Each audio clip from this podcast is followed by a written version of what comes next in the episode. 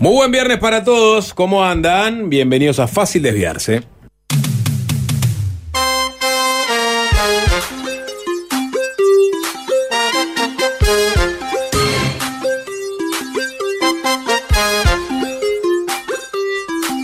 Sí, qué hermosura.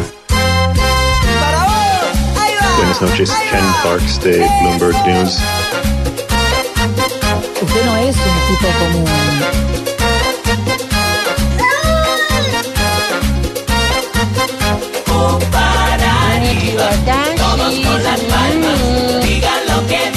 Blanco Pillo. Vos mataste al ballín, ponete ahí. Este baile es bueno. es ¿Qué tal, muy qué tal, qué tal? ¿Cómo están? Buenas noches. bueno si bailan conmigo. Usted dice una gran verdad, Juancho, una gran verdad. Esto es para bailarlo y Lo aplaudo, de presidente, lo aplaudo. para arriba, todos con las palmas, digan lo que digan, pum Sapo, tus libros son un desastre.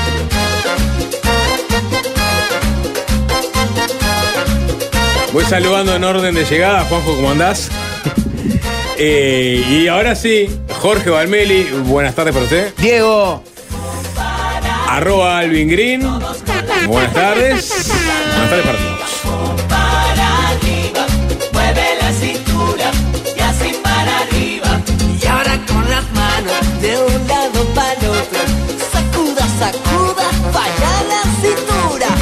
Niki Batalla, ¿Qué dice Sapo? ¿Cómo estamos? ¿cómo andás? ¿Quién es la persona que sí? Niki Batashis. mm. Es una escucha de la RUC, me parece. Ah, ¿Un? bien.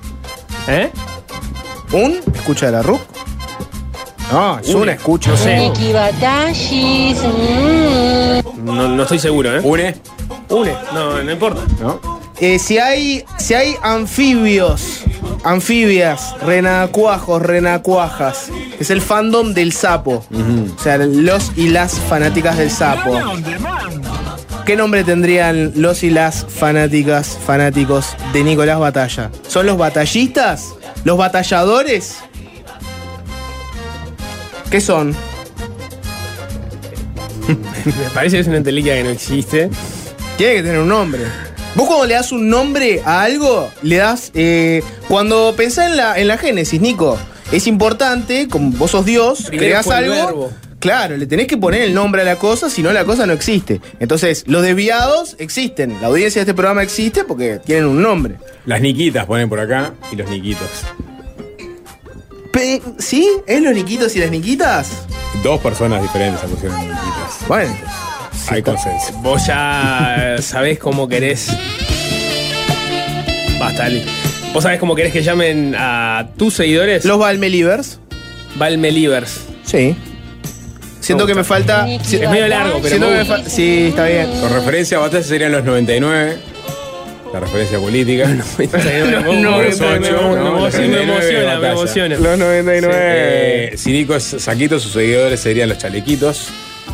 No, para mí el chaleco este ya está muy asociado con otra figura mediática. Los chalequitos no lo pondría. Los hegemoniquitos. Los saquitos puede ser. Los batallistas. Pasen Niquita de Elton John. Bueno, podemos salir de este lugar incómodo si querés, Nico. Te agradecería. Con un Sapo. mensaje que es un poco, un poco más incómodo, que dice... Ayer me crucé a Alvin, Nico y Jorge en 8 de octubre Sí, y propios es- exactamente. consumiendo alcohol y drogas. Eh, ¿Qué no es verdad, no es verdad. Eh, sí llevábamos alcohol en la mano, Ajá.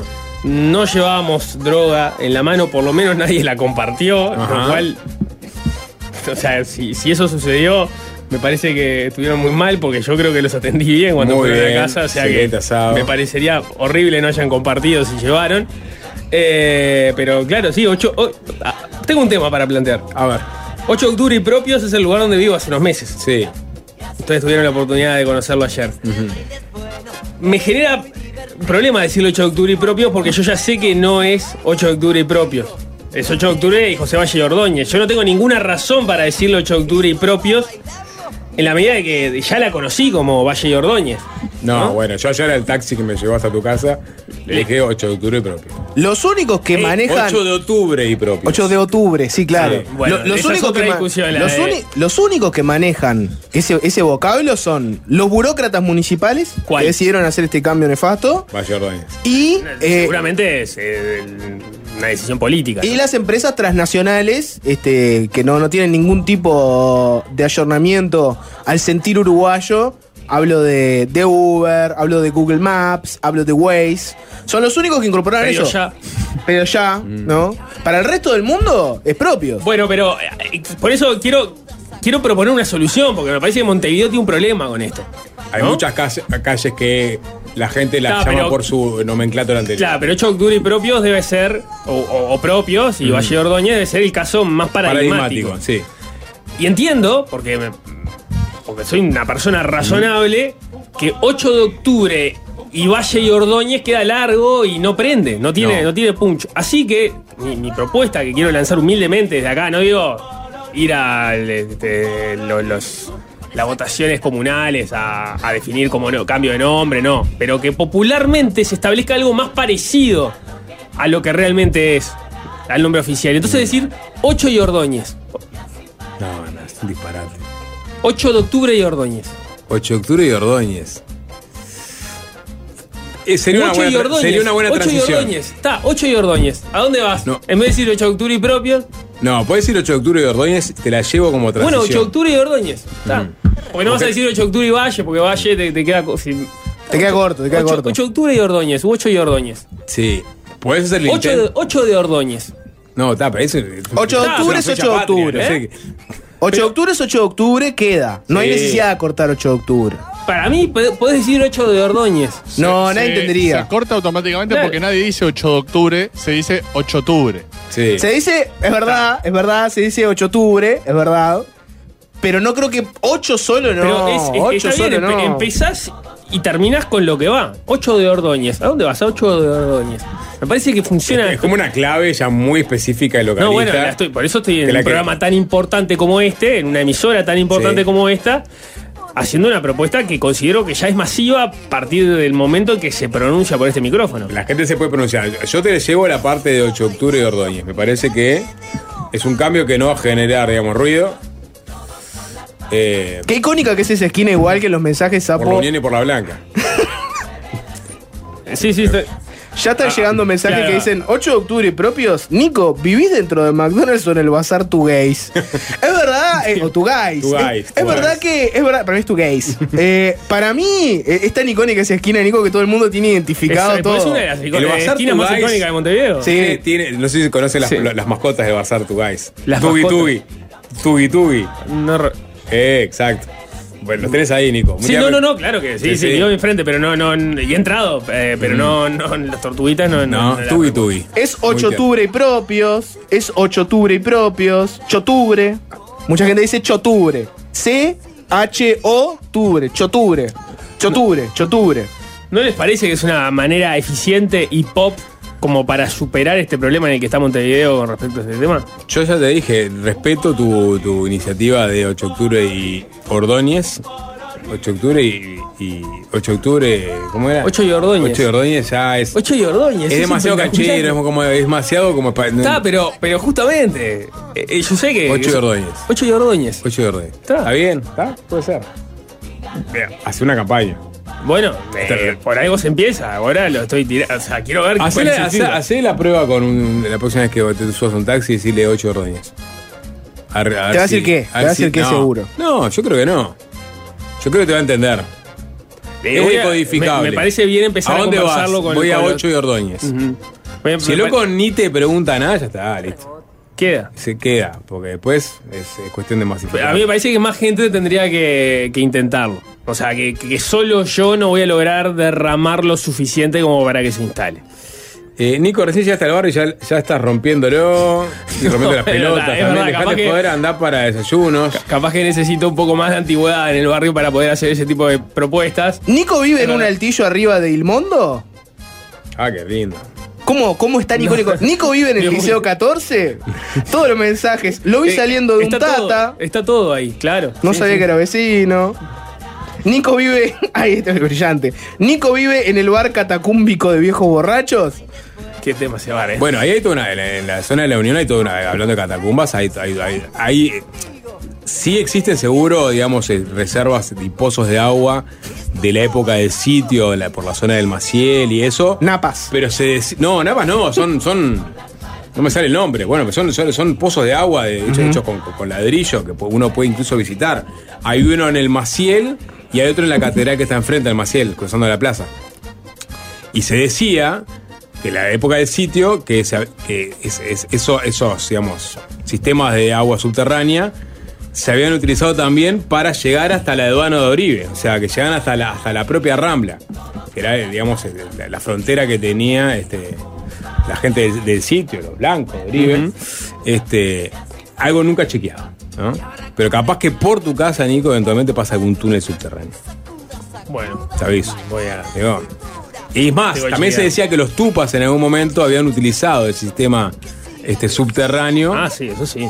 Pero, ah, bueno, sí, pero no sé si esos puntualmente. Ah, no. Habría que ir al libro de Tupas y Alcantarillas. El de que tanto. No, tanto, nos, tanto que nos reímos de que, de que existe la en la literatura la posición de hacer un libro de Tupas y cualquier cosa. Perdón, dije el Maciel, el Pasteur. ¿Te hablando Claro, de me quedé no, pensando no, el no, Maciel, sí, no, no era- Maciel no sí, era oíste, por ahí, Pasteur, ¿no? Pasteur. El Pasteur y está ahí, está, hay una catedral que está enfrente. eh, que esa la, la- la llegué a visitar, vas a- y, y, y podés, está todavía a ¿Es la vista. Es, es un pozo, un pozo. ¿Un aljibe? Sí, un aljibe. Claro, pero los aljibes tienen como una parte superior, ¿entendés? De hecho, hay un aljibe en la plaza ahí. En el medio de la plaza, o no sé si está, pero este, hay un aljibe. Eh, en estos lugares no, simplemente son lugares donde se reservaba agua. Y también hay una, hay una discoteca ahí cerca, era una ex discoteca que ahora es una fábrica textil, que también conserva este, una, una zona subterránea. Digo porque hay, hay un grupo de arqueólogos eh, urbanos ¿no? que se dedican justamente a eh, tratar de entrar en las casas de particulares. Buscando. Buscando. No, no, no es Carolina Cosa en la, durante la sequía. No, no, no, pero perfectamente podrían, los, pod- podrían haber este, contactado porque son los que más saben sobre, este, digamos, arqueología subterránea y por ende este, la- lo- lo- las eventuales este, las manas de agua que podría haber en Montevideo. Así que, hay un, una- así que hay un grupo de arqueólogos urbanos que están explorando la zona. hace tiempo. Yo sabía que había un grupo de arqueólogas urbanas buscando la entrada a la casa de Nico Batalla. tarado. Eh, Nico tarado. Batalla vive en el salón de fiestas de Raincop, ponen acá. ¿Cómo sacan toda la zona? La puta Es madre, que, tan eh, icónico. es que está todo ahí. Librería Pocho, no está. No, esa está un Eh, poco más está lejos. más hacia Luis Alberto Herrera. Sí, sí, está un poco más lejos, está un poco más lejos. Se llaman cisternas, sapo. Pone ahí Tipo acá. cisterna, está bien. San Agustín se llama la catedral, animal. Bueno, no soy de visitar muchas catedrales, la verdad. Tupas y tortugas más ninja. es La una única que. Sí, claro, yo vi, tenía pinta de catedral. No es Maciel Sapo, es Pasteur. El Maciel en la Unión, Sapo. Bueno, no, no, Manciel está ahí en la ciudad vieja. Nico vive en el Porsche del Casmo, pone alguien por acá. es brillante. Sí, qué lindo. ¿Está operando, entre comillas, en el Casmo, Nico? Pone alguien en los mensajes. El barrio te está recibiendo. ¿Eh? Te está recibiendo. Nico vive en Empanada Santa María. Eso Nico por vive en Valle Ordóñez, un poquito más abajo, ahí, pasando así. Hay un mensaje que es ilegible. Sí, la verdad que Eh, Sí, que- No, no Epa, importa. Con respeto, por favor. Eh, ¿El Nico vive en la pescadería de comercio? Pone alguien por acá. La pescadería de comercio la, la conocí ayer, qué casualidad. No, no, no, no había ido para esa zona. eh, Y justo ayer estuve caminando por ahí. Me estoy, me estoy encontrando con el barrio. ¿Puedo, puedo hacer un comentario que tal vez. Hubo, un- hubo una comunicadora eh, que, que sufrió una cuasi cancelación en otros tiempos por un comentario similar, ¿no? Hablando de los barrios. Eh, yo puedo hablar con propiedad desde, desde mi pequeño lugar en el mundo en Malvin Norte. Es una zona, me gusta, Nico, me gusta el, el- me gusta el barrio. La Unión es un lugar lindo. Ojo con lo que vas a decir. Me gusta el barrio, La Unión es un lugar lindo, es una calle icónica, sin duda.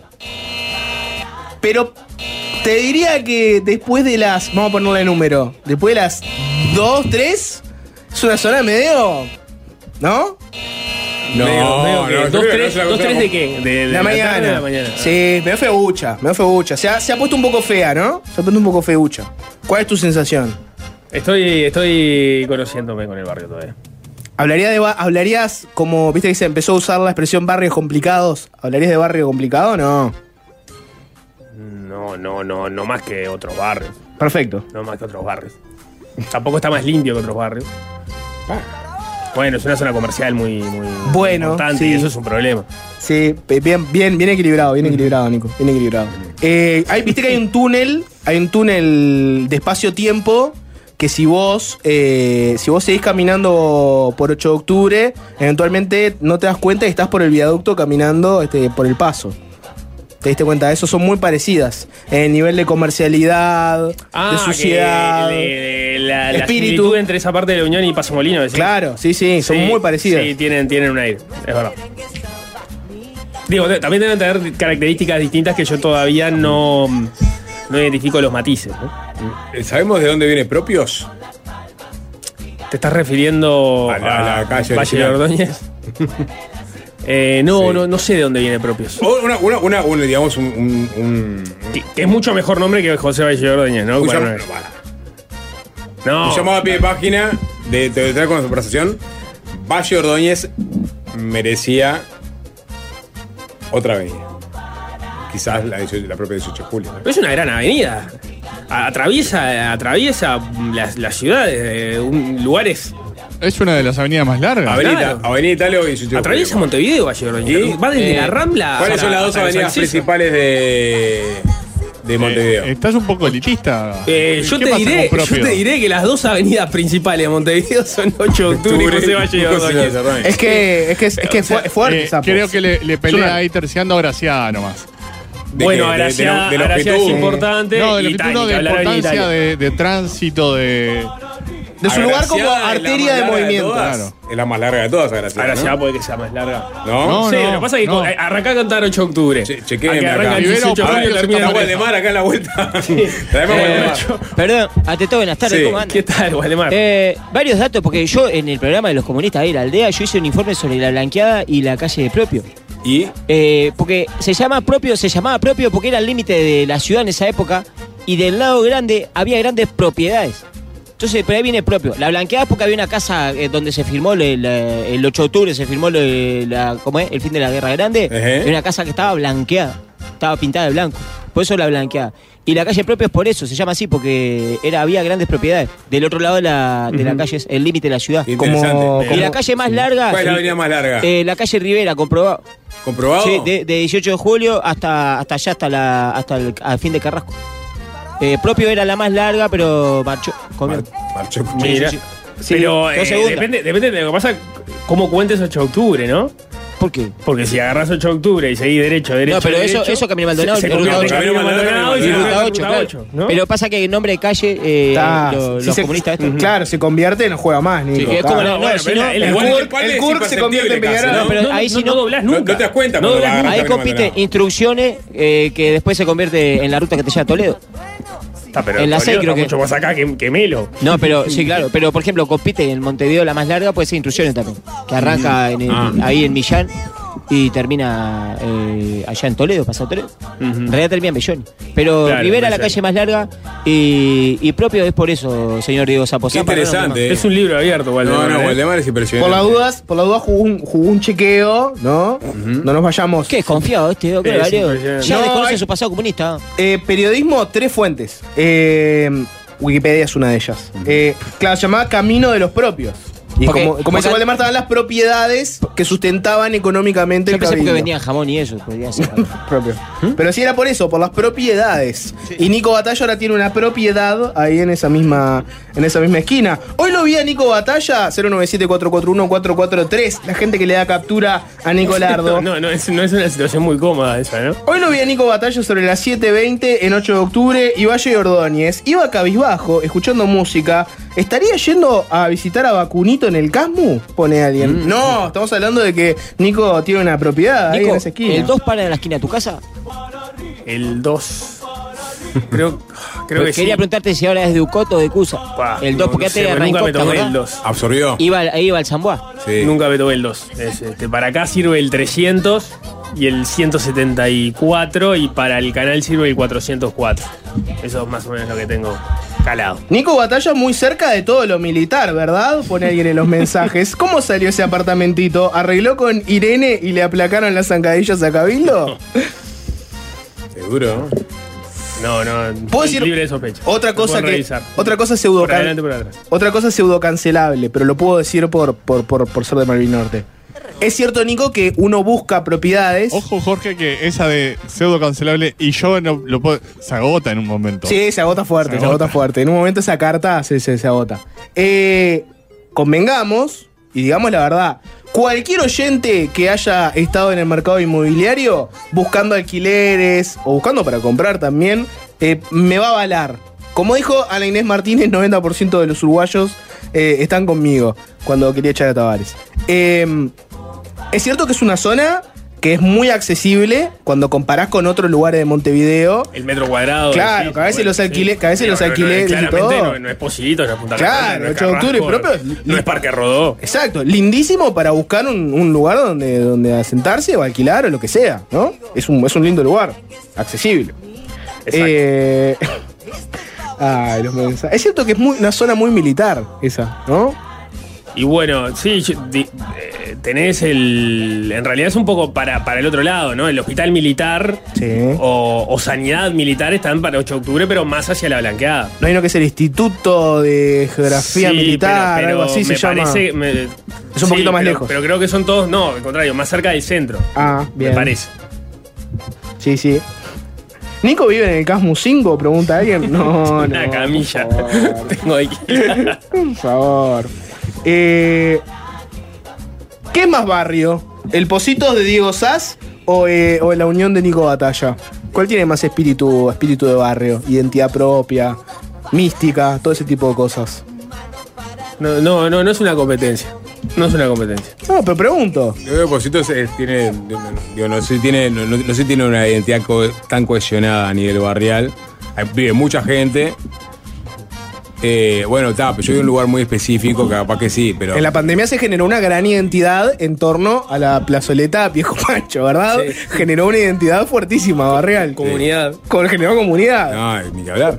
Claro hasta, que sí. hasta que. Sí, generó la verdad. generó una comunidad y luego generó una comunidad paralela que coordinaba por WhatsApp con jerarquías policiales. Una paracomunidad. Ah, pará.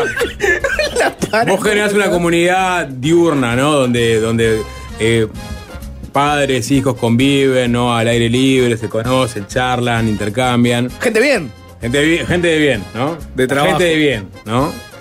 Eh, los uruguayos de bien. Y, y después se, se- se empieza a conformar lentamente una comunidad nocturna, ¿no? Disruptiva, que no cuida el lugar, que te sucia las cosas, que genera ruido molesto. ¿Con qué comunidad te quedas vos? Con la más divertida. La mía, la diurna. La buena onda. la paracomunidad. Asumame ya a ese grupo de vecinos. ¿Qué pregunta es esa, Valmeli? Los saltimbanquis, los arlequines, la fuerza de la unión, papá. Es cierto que la unión tiene, tiene una identidad muy fuerte. Es difícil, sapo. Es, a ver, yo, yo hice, en su momento hice la. cuando me metí con el mundo su- subterráneo de la Unión, una. ¿Qué, hay- qué- qué estabas haciendo en el mundo subterráneo? Ah, un informe Bueno, para mirá, periodistas. claramente, ¿no? Ahí dice, vamos a, sa- a sacar un informe sobre ese, ese mundo subterráneo. Y hay un historiador del barrio, ¿no? Y, y le pregunté si el- la marca del sitio sigue hasta el día de hoy y si la mayoría de los habitantes de la Unión son blancos. Si se puede hacer un, digamos, una correspondencia ahí. Eh, pues ahora me hablaste de los saltimbanquis, ¿no? O sea, estamos hablando también de murgas que históricamente estaban eh, identificadas o emparentadas más con, partidos, tradicionales. No, no, no, Alejados de la izquierda. Otra época, ¿no? Otra época, pero bueno. La del sitio y la, y la de los saltimbanquis de aquella época. Sí, el- el- los del sitio no, no había frente amplista. Está bueno, pero tenés, tenés el sitio. me Para, para el sapo, para el sapo Carolina Cose eh, estuvo mal en no haber gestionado bien el sitio de Montevideo, Generó ¿no? poca, poca adhesión en el sitio de Montevideo. Bueno, tenés, o sea, mediados del siglo XIX, un sitio, con, con- ahí, ahí se, se- se- digamos, se asienta la identidad del Partido Nacional. Vas a, a- a la primera parte del siglo XX y tenés murgas que no, que no responden en todo caso, o, o- a la- no respondían a la izquierda, ¿no? Al principio porque la izquierda no, no era fuerte, pero llega un momento en que la mayoría de las murgas pasan a responder a un discurso de izquierda y sin embargo, si estas murgas habían quedado con una identidad más tradicional. Bueno, la pregunta era, bueno, ¿hay una identidad de Partido Nacional este, que permea a, la- a los habitantes de la Unión. La gente, ¿Pero los saltimaquis eran blancos o colorados? bueno, que eran bla- blancos, colorados, acá apelamos a Waldemar o Gastón acá de vuelta. Eh, dice la leyenda, yo no quiero hablar en primera persona, pero dice que eh, quien lo gestionaba los SPD era Colorado. Colorado. Está, por Ahí eso. tenés. Porque además, digamos, los blancos en Montevideo tampoco Eh, eran potencia. dato, ¿no? Nicolás, el municipio que lo gestiona eh, hace dos periodos que es del Partido Nacional. Ahí tenés, otro dato. Eh, No, bueno, lo que pasa es que ahí, depende, porque. tenés el F y el E, y, y el E que Pero también... está el D también, porque yo creo. no, el, fijé- el D no es... es Entra hasta ahí, vos sabés, me parece. Me, me lo voy a chequear. El otro día, el otro día me fijé precisamente. eh, hay, hay varios Sí. municipios que confluyen ahí a 3, 4 cuadras, porque hay varias, este, varios límites ahí. Y me parece que ese cachito. Pero ahí tenés dos de tres que son blancos. Sí, Bueno, hay dos, dos periodos. blancos, Con dos más, blancos. con más razón, la Pero- pregunta pero era pertinente. blancos, blancos en el, en, en el esquema de este partido colorado, ¿no? ¿Cómo? Bueno, sí, sí, obvio. Sí, sí. Está, bien, está bien. Y, y acumulando juntos. Está. Eh, la ¿Y por qué buscaste el municipio? ¿Querías estar Porque- seguro para no pegarle a determinada gente ahora que te mudaste? No, No, no generarte porque, un problema. porque me di cuenta que no sabía de qué, a qué municipio pertenecía. Me confirman de gente del carnaval que los esperan de la 15. De la 15. Eran quincistas. Era 15. Muchas gracias, Marcelo Franco. Bien, gracias Marcelo. Eh, la respuesta que me dio el historiador local es ni la más pálida. Me dijo. Y claro, además la pregunta eh, no- Gracias, ni siquiera era para una historiadora, lo sumo sería para, para Mariana Pomies, ¿no? Para bueno, yo qué sé, no sé. Y, ahora, y encima ahora se mudó Nico para ahí, ¿verdad? Pero las señales ¿Qué- están, qué están ahí. No seas atrevido. Eh, te- me parece que es así, Waldemar. Es, es el D. Eh, ahí, ese, ese pedacito ahí donde estoy yo es el D. Que- Es más, si, si mirás la punta del D, hace, hace como una vueltita rara. Es como si le saliera un grano al municipio de. Y, y por ahí más o menos cae, cae. Ujú. Viste que igual, Nico. eh, estoy mirando acá el mapa, ¿no? Viste que 8 de octubre divide, ¿no? Claro. Da- para un lado hay un municipio, ¿no? Que es el. ¿Eh? ¿Puede ser? ¿O estoy mirando mal? O-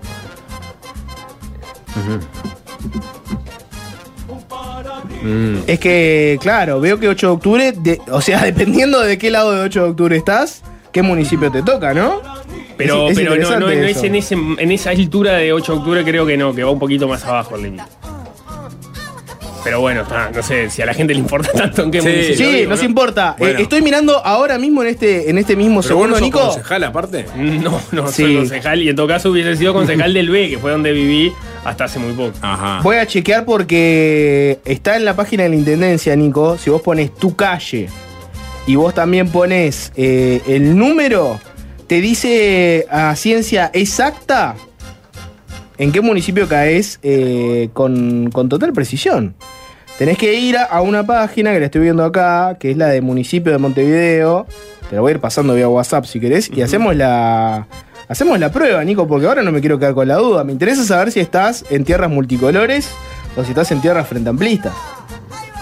Porque a partir de eso vamos a ver a quién le, a quién le caes con más fuerza en la mañana de Eh, no, desayunos. No, eso no va, eso no va a alterar en absoluto, Jorge, eh, a quién caerle o a quién no caerle. Ahí te lo mandé por mensajes. Al 097-441-443, hablando de mensajes, llega este que dice recomendaciones para, para Nico. ¿Por qué no? Me, me interesan recomendaciones. Por ejemplo, eh, no tengo bar de referencia. Bien, los que sean de la Unión, manden mensaje eh, o que trillen mucho esa zona, manden mensaje para recomendarle cosas a Nico. Por ejemplo, este dice, Nico, tenés muy cerca el ecoparque Idea Vilariño. Te recomiendo que lo visites. Mirá, no, no. Te mandan este mensaje por acá. Desconozco, Sí. Pasa que los colorados ahora votan el Frente Amplio, sapo. Bueno. Pone alguien acá. Otro pone los colorados ahora votan a los blancos como si nada, sapo, coalición multicolor. Hasta ahí las dos teorías. Todo se mezcló. Sí. Eh, bueno. Bien, bueno, vamos a escuchar música, hacemos una tanda, capaz que nos metemos con algún tema de, actualidad. Está, hay una comparecencia del ministro del Interior, Nicolás Martinelli, este, sucediendo en este momento. Eh, se están conociendo algunos datos que el Ministerio del Interior este, maneja vinculados a sus operativos, también las cifras de delitos en el país y en la capital en particular. Todo esto en medio de, digamos, una serie de episodios policiales que. Eh, conmocionaron este, a la población, este, el, triple asesinato de la floresta, el asesinato de un niño de 8 años, este, junto a su padre, en lo que sería eventualmente un enfrentamiento entre bandas. Un problema este, que, al gobierno este, lo tiene en vilo, ¿no? Y, y- y bueno, y sobre eso está respondiendo todas las cosas Nicolás Martinelli, ¿no? Sí. Ahí por otro lado, coincidiendo con eso y en relación a los episodios que se han dado, festival de propuestas eh, individuales sobre temas vinculados a la seguridad. Sí, sí, algunas que intentan ser, eh, digamos, que, a- abarcativas de todos los partidos, pero termina a ver quién es el que tiene la iniciativa de convocar a todos. Cuando yo tuviste una convocatoria hace un año. Claro, eh, sí, o sea, de- de, eh, hay- vos ¿Me decís, de- al- de- dentro de las propuestas están las propuestas de generar un pacto de políticas de, propuestas, en sí. torno a la, a la seguridad, pero después tenés propuestas eh, a título Esa es la propuesta madre, ¿no? La propuesta de cadena perpetua que se escuchó ayer, la propuesta de los militares interviniendo en los barrios, la propuesta de la inteligencia militar colaborando con la inteligencia policial para combatir el narcotráfico. Ahí- Allanamiento nocturno. allanamientos nocturnos. Ahí eh, ha sido una semana en ese sentido, como para que cada uno su, su idea para solucionar la seguridad la ponga arriba de la mesa. Y la propuesta de juntarse a proponer. Y, ¿no? la, y la propuesta de juntarse a proponer, que es otra propuesta. Nico, tenés es el un de, es el de Sí. confirmado, Jorge. ¿Es el de? El de confirmado. Es el de. Nico, ¿tenés un bar entre la roticería y la óptica divino? Ponen acá. Sí, he ido a ese bar. He ido a ese bar. He ido a ese bar. Rico, te lo recomiendo. Bien. Tenés la música, Alvin. Vamos a escuchar a la banda británica The Beat, su tercer disco en 1982, haciendo Soul Salvation.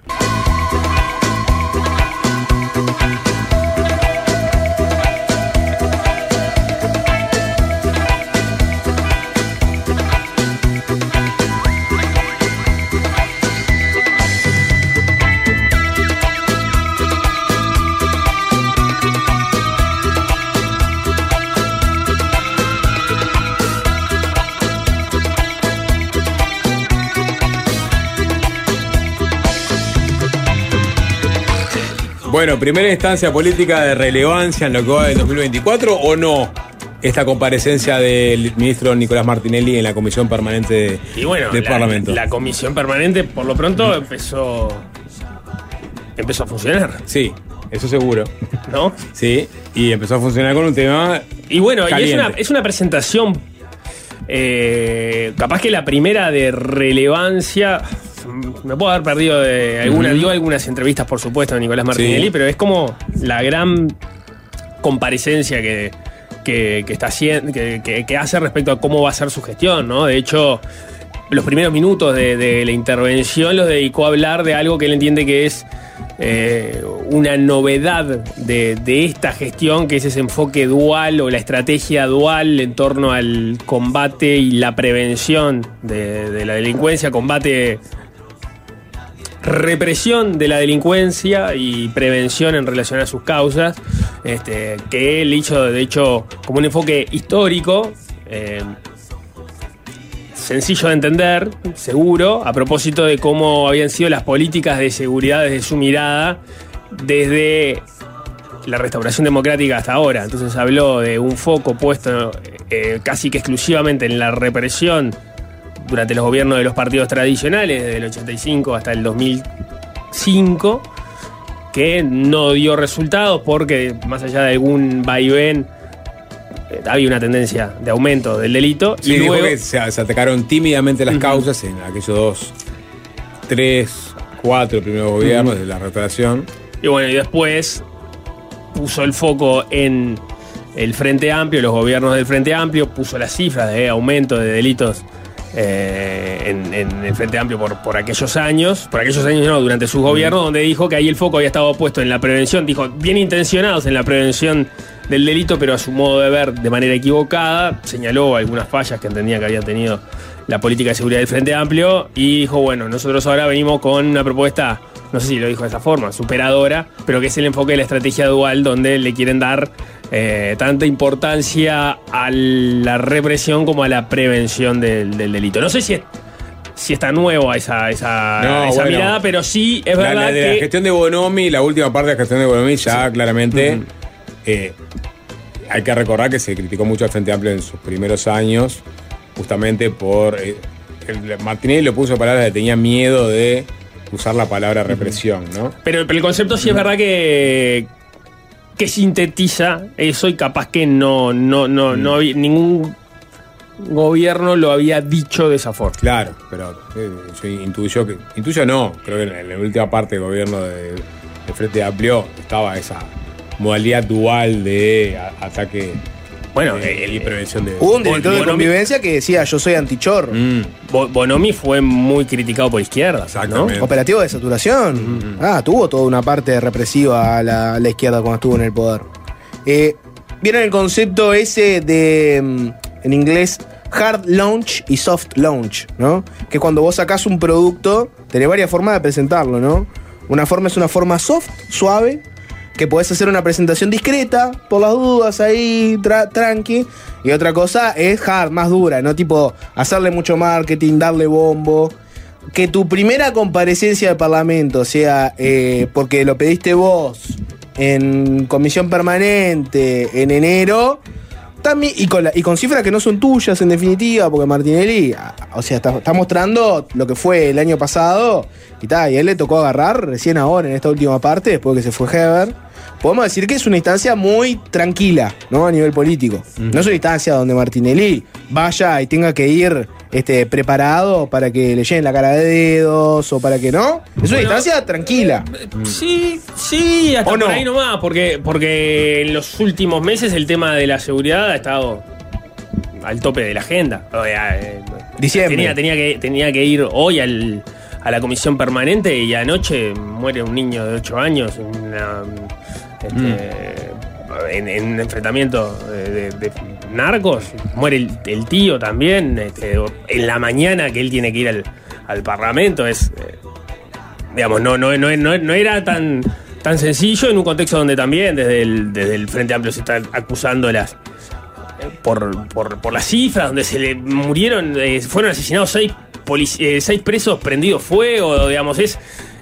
eh, el- no, no es que sea un contexto más sencillo que. Más, más difícil o más complejo que los que tenemos hace algunos años, pero bueno, cuando las noticias se te acumulan ahí, este, varias en, en- en pocos días, siempre el, el- el escenario es peor.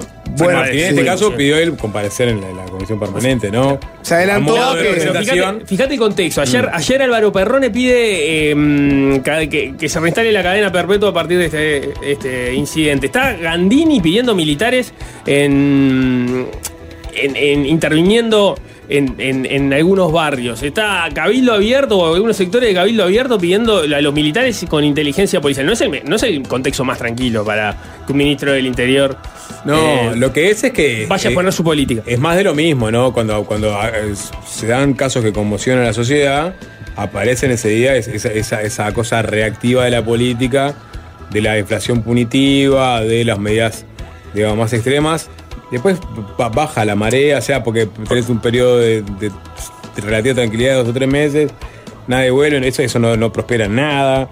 Eh, tuviste ya, un- ya tuviste un- un- una consulta popular a propósito de generar una guardia nacional conformada con militares este, que pasan a formarse como policía.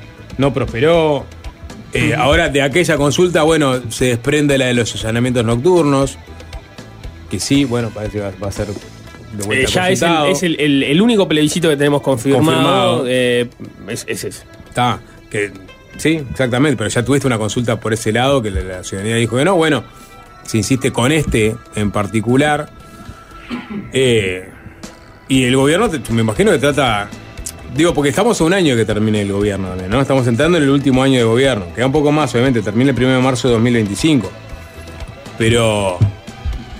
Eh, supuestamente en este momento tendría que estar dando eh, fruto las políticas de seguridad pública que te proyectaste para este quinquenio. El gobierno dice que sí, que efectivamente. Tengo en el comparativo tengo eh, una disminución de las denuncias en muchos delitos. Pero tenés un problema que solamente crece, que es el de los homicidios y, y lo- y los, enfrentamientos entre, bandas, que es, el principal problema de seguridad pública en todo el continente. Si Ah. quieren meterse con alguna de las propuestas que están en la vuelta, por ejemplo, eh, Gandini, estoy en este momento leyendo una nota del diario El Observador que se titula Gandini propuso que militares ayuden a policías en, comillas, barrios complicados y Botana se opuso. Y lo que cuenta la nota es que el senador, y ahora también precandidato blanco, Jorge Gandini, propuso que las Fuerzas Armadas ayuden a la policía en algunos barrios complicados, así fue como lo llamó, y eh, bueno, le salió al cruce Sergio Botana, su compañero de bancada. Eh, esto surgió por varios lados. Por ejemplo, en una entrevista en el programa Arriba Gente, Canal 10, Gandini dijo, y cito, hay que ponerse a pensar cómo aprovechamos mejor a las Fuerzas Armadas en una tarea que nos ayude a mantener la presencia del Estado en algunas zonas complicadas ante nuevas situaciones que generan el narcotráfico. Hay barrios muy complicados, zonas muy complicadas, donde los vecinos quieren que el Estado esté más presente. La sola presencia de las Fuerzas Armadas instaladas en una esquina, en un predio, en una zona patrullando, dando una vuelta, dando cuenta a la policía de las cosas que ve fuera de su lugar, yo creo que vuelve mucha confianza a los vecinos. Eso fue lo que dijo en, en Canal 10, en Arriba Gente. Pero por ejemplo, ahora, hablando con, con los medios, dio otras declaraciones más. Si quieren las escuchamos. Eh, esto es el audio que sacó el informativo Telemundo. ¿Por qué no podrían ellos estar ayudándonos en estos barrios eh, donde eh, no paran los tiroteos en la noche con una presencia, acampando? Acampando nada más. Meta un campamento con una tanqueta, varios jeeps, unas carpas, dos cocinas y que peguen una vuelta por la zona a ver que se acaba la pavada. ¿Y entrarían en cruce de fuego, por ejemplo? Le dan cuenta a la policía. Pero es, es, es la presencia, es la autoridad. Mire, eh, por 18 pasan patrulleros, imponen una autoridad. Ahora, cuando vienen esos dos o cuatro policías a caballo bien montados, no tienen ninguna chance de perseguir a un delincuente, ¿no? No lo van a tirar un lazo, pero meten un respeto y meten una autoridad diferente a la de un patrullero. Es como que el Estado está allí y está diciéndole a la gente, bueno, es tan así, que la Guardia Republicana, que es policial y que hace una muy buena tarea, tiene uniformes militares. No se parece a la policía, se parece al ejército. ¿Por qué? Y porque es una cuestión de imagen, de percepción. Bueno, ahí tenían a Gandini diciendo que, bueno, Bueno. si vos instalás en algunos barrios complicados, entre comillas, uno, un- una fuerza militar con unas carpas, unos jeeps, ¿no? Va a pasar la gente por ahí y por más que ellos no hagan nada, lo único que sería es estar apostados mirando, va a generar una sensación de que el Estado está presente. Y puso el ejemplo de la policía este, montada, ¿no? Un ejemplo raro porque dijo, si bien no sirven para nada porque no van a agarrar a nadie, este, imponen un respeto fuerte. ¿recuerdan? avisemos, no avisemos de eso. Heber estaba muy entusiasmado con la policía montada, que la que recordarán que con esta administración volvió la, digamos, la, la presencia Bueno, de. entre los números que se destacaron, aumentaron la flota de caballos. Por eso, pero en su momento había salido, porque Heber quería aumentar la flota de caballos, porque entendía también que generaba ese impacto visual. Yo la verdad que no sé si entran en los barrios complicados los policías de caballo, No o sé. más bien se los ve que se los ve trillando 18 de julio, este, y alguna otra calle, digamos, importante.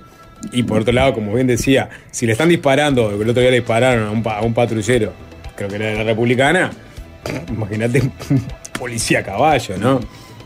Y lo otro que dice Gandini, no voy a juzgar, este, digamos, este, el oportunismo coyuntural de, de Gandini para tirar este tipo de temas. Viste que la palabra oportunismo a veces. Sí, No, ¿no? todo, no todo como que lo está No hay que diciendo de una forma, de una forma peyorativa. eh, pero en todo caso, y diciendo que la republicana ya usa uniformes mi- militares, o sea, vas a poner una car- car- militares en carpas eh, acampando ahí que no pueden entrar en acción. Para eso ponen a policías en carpa, que sí pueden entrar en Pero la carpa, la, carpa tiene, la carpa tiene algo que ver con la, con la seguridad. No, porque, ponerse una porque- garita, por lo menos. Porque él, encima, hay, hay en otras ciudades donde vos ves efectivamente, ciudades que están totalmente tomadas por el narcotráfico, donde hay presencia de eh, estas guardias este, nacionales que son híbridas de policía eh, o pa- paramilitares, no sé cómo decirle. Ecuador, ponele. Y- ¿Querés pensar en un, en un, en un lugar Un que está viviendo de- ese un momento? caso de éxito. Pero que tiene. Guayaquil, ponele. que Existen lugares en donde, donde se montan este, como estas, este lugares con una carpita, con una tanqueta. Pero creo que pueden entrar en, digamos, en, en combate ahí. O sea, están, están apostados ahí para enfrentar a, a los delincuentes. Si no, como dice Botana, te los grafitean y no se Claro. puede hacer nada. Pero por eso poner los policías, ponerles un, un- un uniforme camuflado, poner a la republicana, Si el tema acampar. con el verde. Claro, si es el tema del verde, ponerle a los poli- poner policía de verde. No entiendo por qué sacar a los militares si no pueden entrar en acción. Bueno, a- es muy fácil, es muy fácil. Yo, hay un tema que, que se puede discutir, Mm. me parece, ¿no? Eh, se le puede pegar mucho esta propuesta de Gandini y podemos ser burlescos con la idea de sacar a los militares a la calle para que no hagan nada y para que asusten a los chorros con su mera presencia, este, sin, sin evaluar cuánto van a asustar a las personas, entre comillas, de bien, que van a ver que de un momento el otro se le apostó una tanqueta militar al lado de su casa, ¿no? Mm. Pero hay un elemento que lo que dice que es interesante de analizar. Porque él dice, la Guardia Republicana, ¿qué se parece más? ¿Se parece más a la policía o a los militares? En el mundo es cierto que hay un tema, si vos mirás otros países, que son del primer mundo, no son países del tercer mundo, estados fallidos ni nada. Pensá en Francia, pensá en Estados Unidos. Vos vas a ver que hay una escalada armamentística policial donde vos ves que la policía moderna, y en, en grupos como puede ser la Guardia Republicana, cada vez se van pareciendo más a una fuerza militar, en la cual tienen cuasi tanquetas, camiones grandes, blindados, tienen armas de, de un calibre este, importante. Entonces hay un- una, una escalada ahí que podés ponerte a analizar hasta dónde sirve que vos la, la plata que vas a invertir en seguridad la inviertas en eh, convertir a la policía en algo más parecido a los militares sin llegar a ser militares porque todavía no querés dar ese paso. Y podés discutir eso y, y, me parece que puede ser interesante. El tema es que no dejan de ser policía, no son fuerzas armadas. Y ahí entra, si quieren, lo que decía el compañero de bancada de Gandini, Sergio Botana, otro senador nacionalista que le contestó, hizo una serie de tweets, les voy a leer uno, y Botana puso, leo textual, ¿no? No creo que el país esté en situación de quiebre institucional o de inseguridad interna extrema como para autorizar la salida del ejército a la calle. ¿O acaso vamos a sacar al ejército simplemente a pasear? Los pintan con spray si no pueden hacer nada y pobres soldados si llegan a tirar. Con todo respeto, no comparto la propuesta de que el ejército participe de la seguridad interna.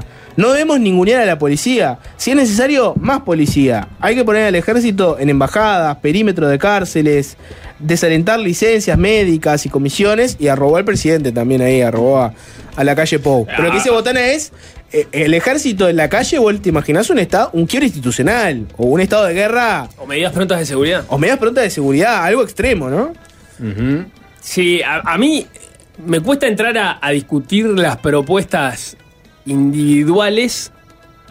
Porque me, me- me- me- Primero porque me falta capacidad para hacerlo, ¿no? Pero. Pero porque estamos entrando en, en una campaña electoral. ¿Cuál es el tipo de delivery que queremos de, de propuestas vinculadas a este tema donde está todo el sistema político preocupado? Porque claramente la- la- lo que me parece novedoso de, de la situación, no sé si novedoso, pero que sí es sintomático, es que están todos preocupados por el tema de la seguridad. ¿No? Eh, no, no, no estamos viendo un enfrentamiento oficialismo-oposición con el oficialismo eh, mancomunadamente defendiendo la gestión. Por eso, la- de hecho, la mayoría de las propuestas que tiramos acá arriba de la mesa vienen de parte de, de- de- Fuego Amigo, si se quiere, ¿no? Este, el de Cabildo Abierto, del propio Partido Nacional, que están preocupados por la situación y tiran otras ideas arriba de la mesa para atender el tema. Pero bueno, ¿de qué forma lo vamos a discutir? Así como, tipo, cada uno tiene una idea original, la tira arriba de la mesa, ori- original o no tanto, ¿no? Porque esta, idea de los militares en la calle no, no, no suena nueva. Eh, y, en, función de eso, ¿qué, qué es lo que esperamos del debate político a partir de eso?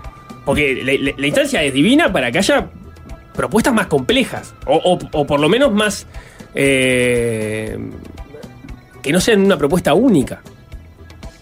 Una propuesta. ma- ma- propuestas más integrales, más. eh, O sea, eh, se están armando los, los- los programas de, de gobierno, que uno, uno supone. Digo, algunos ya estaban armados, en el caso del, del Frente Amplio. Uno lo, que está sí, uno lo que está acostumbrado son esas propuestas eh, de Estado altisonantes que todos sabemos que podrían estar buenas para implementar, como que te prometan, yo voy a reformar el sistema carcelario y ahora sí vamos a tener rehabilitación y los que entran a la cárcel van a salir y no van a reincidir y después llegan al gobierno y ta, no hay plata, entonces no se hace. pero, y- pero fíjate eso, eh, ponele el tema cárceles. Eh, Tuviste esto, el, el- el asesinato de seis presos hace unos días.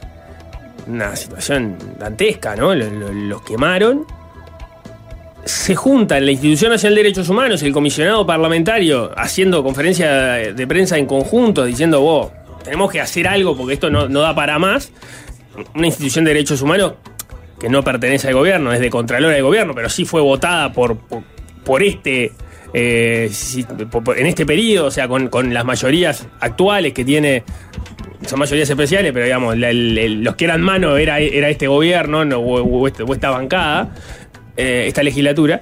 Y, y uno espera que, bueno, a partir de eso, las ideas están. Vos lees las cosas que dice Petit para el módulo 4 que fue- del Comcar, que fue donde se dio el, el problema, y no hay cosas demasiado distintas a las que viene diciendo en sus informes anuales desde hace.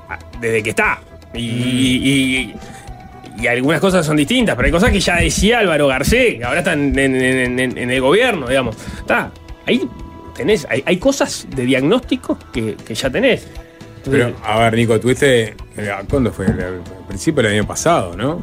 Este, este documento de estrategia de seguridad integral y preventiva. El Ministerio del Interior salió a re- a relevar y a pedirle a los partidos con representación parlamentaria que propusieran ¿no? ideas ¿no? para eh, que enfocadas en la prevención y el combate al delito.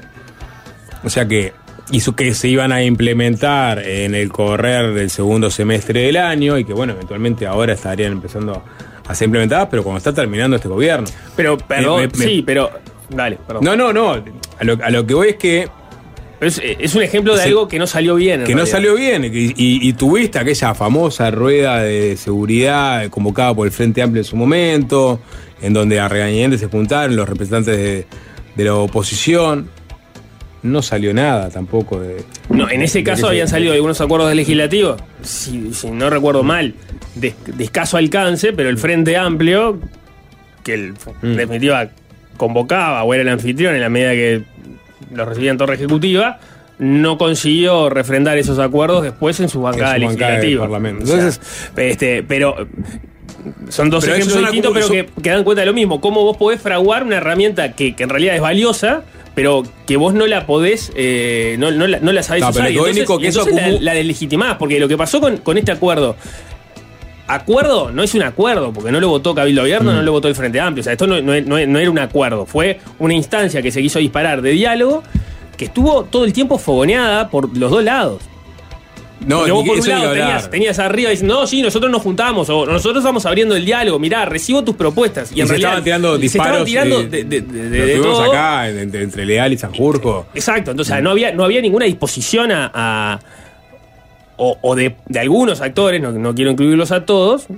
No, Se estaba, se estaba pero Entonces, ese, ese acuerdo eh, eh, estaba. estaba eh, tenía muy pocas posibilidades Pero de Nico. Nico, mirá dónde voy. Yo quiero ir a, bueno, en- tanto en la instancia del Frente Amplio como en esta instancia, está. Pues ya está documentos y hay ideas consensuadas que no, no, no, no lograron este, el apoyo parlamentario o, digamos, no lograron prosperar por. por, por ¿De cuáles decís? Hablo de, de las del, De las del frente- de las Frente y, y- y en este caso, bueno, supuestamente algunas este, se estarían eh, implementando. hay muchas de esas que no son nuevas y que podrían instrumentarse desde, desde el vamos. La- digamos, no, no precisaba, no precis- en muchas de esas no precisabas este, votar nada para, para, para implementar. Las encuestas de victimización, de las cuales se viene hablando hace, hace mil años, para conocer mejor el tema de los delitos, porque ahora está toda la discusión de este se le están se está marcando y se le está cayendo una nota del país porque habló del- de la baja o de los delitos y no de la baja de las denuncias de los Mm. delitos y entonces ya están saliendo todos a pegarle al periodista que escribió la nota este porque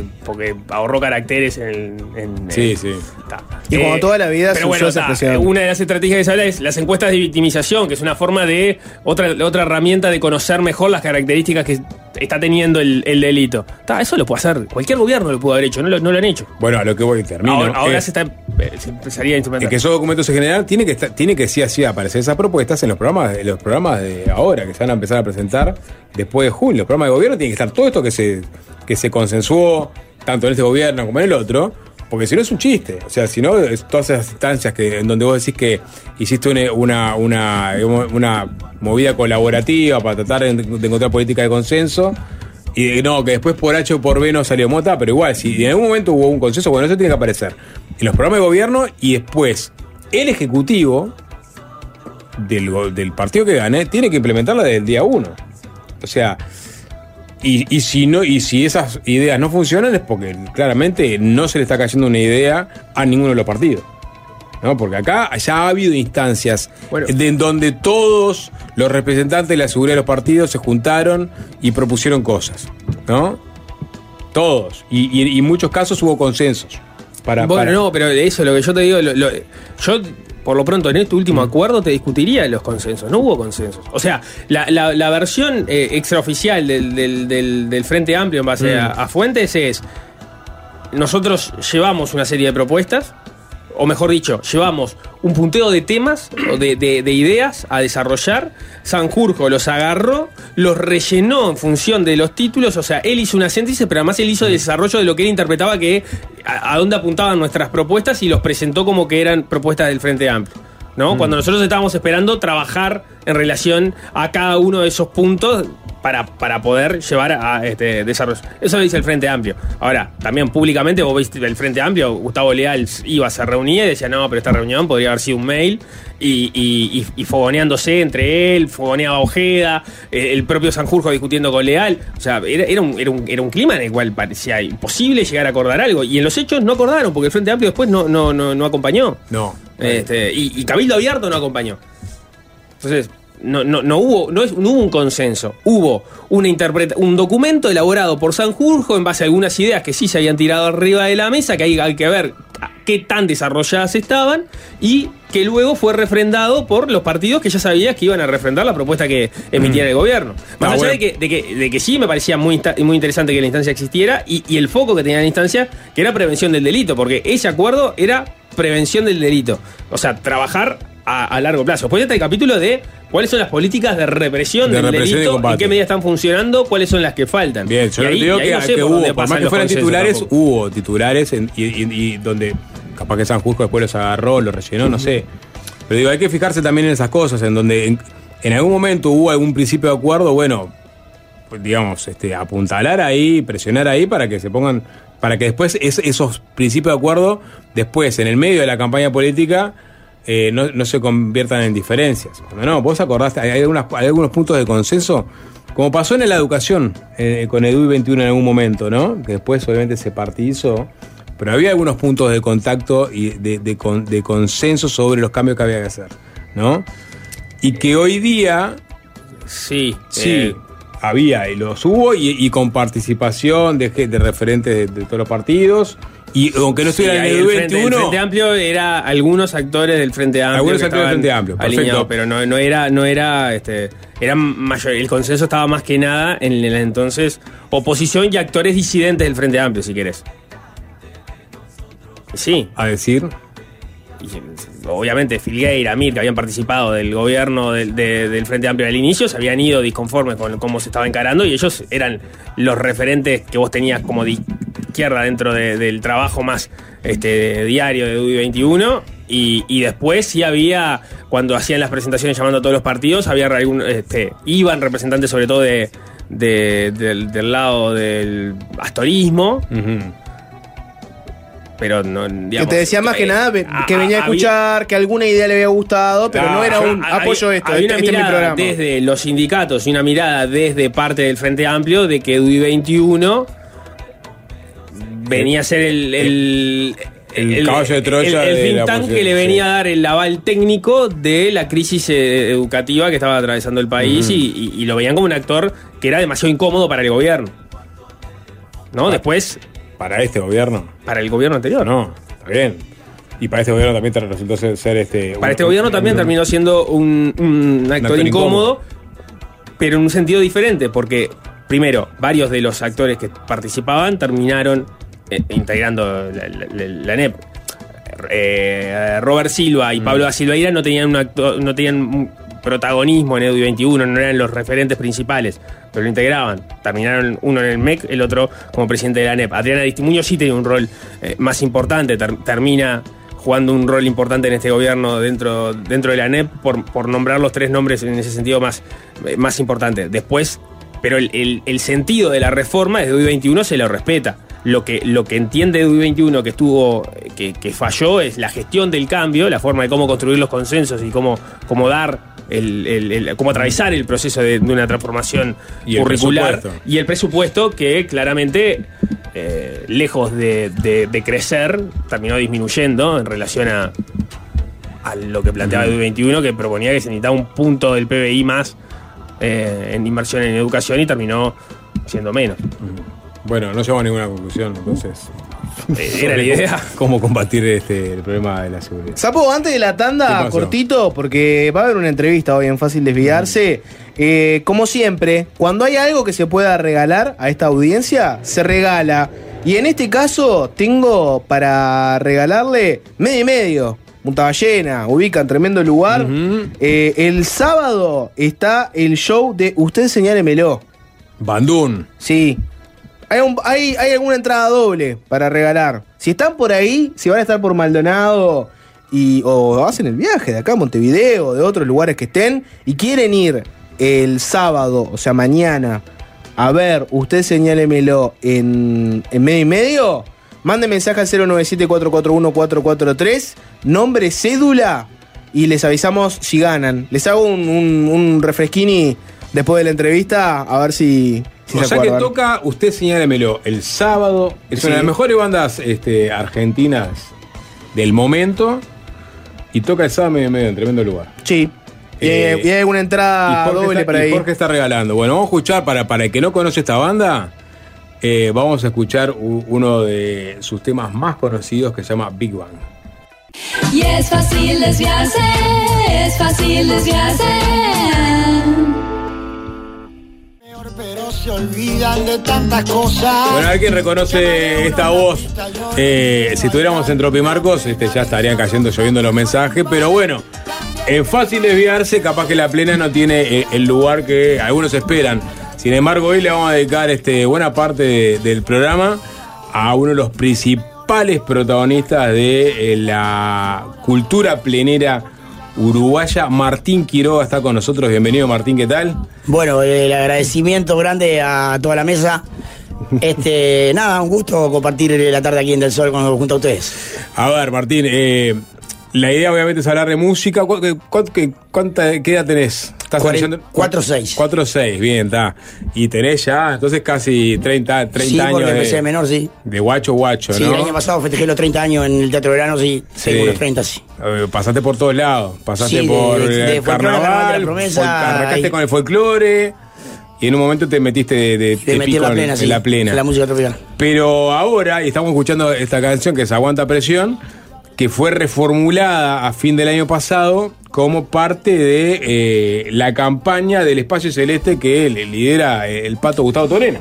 O sea Sí, que. Martín Quiroga está también, este, amén de su, su trille este, musical, tocando todos los días, también estás in- entrando en la campaña de este 2024, en la campaña política. Sí, es cierto, cierto, sí. Sí, recibí esa propuesta de Gustavo Torena. Este, primero por la canción y después seguimos hablando, después de ese jingle seguimos hablando y, y conformamos un lindo grupo con, con cuatro colegas más de, de la música tropical, Yeti Prieto, Miguel Ángel Muniz, Paola Paz, Rolando Paz y quien les habla, para formar parte de corte hacerle el do al pato, pero apoyando la, la- la- la propuesta que tiene él para tirarse de diputado en estas internas de, de, de- de elecciones nacionales, ¿no? Ah, Escuchame, ¿y vos, vos tenías este, algún tipo de militancia política previa? No, no, no, no. No. No. Siempre fui, mi ideología eh, siempre estuvo, pero de, de- de meterme y de conocer lo que es eh, la política, no, para No. nada.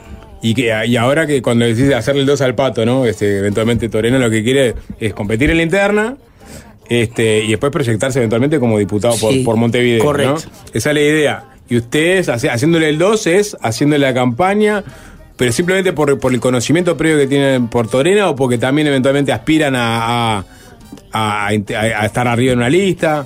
Fundamentalmente porque por el conocimiento que tenemos de Gustavo, que, que nos parece una persona que, que se está metiendo mucho en, el- en los lugares donde nadie va. Porque nosotros hemos, estamos haciendo campaña en. Por algo no es público, porque se ve que a nadie le conviene, pero estamos haciendo campaña en los lugares donde realmente se nota la, la, la falta y la, las dificultades que tiene el país, ¿no? Los asentamientos, eh, la soya, donde de repente a, a poco tiempo de, de, de elecciones va algún político, a esos lugares va una vez, dos días antes de las elecciones y regala, yo sé, eh, alimentos y fue una vez y para comprar a la gente y nosotros vamos una vez por semana y no creo que el pato se arriesgue y no se arriesgue a hacer algo que, que no vaya a cumplir. Entonces le tengo tremenda fe. Y bueno, lo- con lo del cargo, uno le gustaría dedicarse al área de la cultura, carnaval, fútbol, eh, música tropical, que está realmente en abandono, que nadie sabe la, los faltantes que hay en, en- en este sector, ¿no? Y bueno, yo como lo sé, me gustaría dar una mano para que todos tengamos O un en un gobierno de frente aspirás hasta a eventualmente ocupar un cargo este, No, de- pero- a la cultura. Sí, claro que sí, eh, pero me gustaría participar en, no sé si un cargo, pero estar activo en, en esa parte del área de cultura, de, que está realmente abandonado y nadie sabe lo que realmente pasa ¿no? en el sector.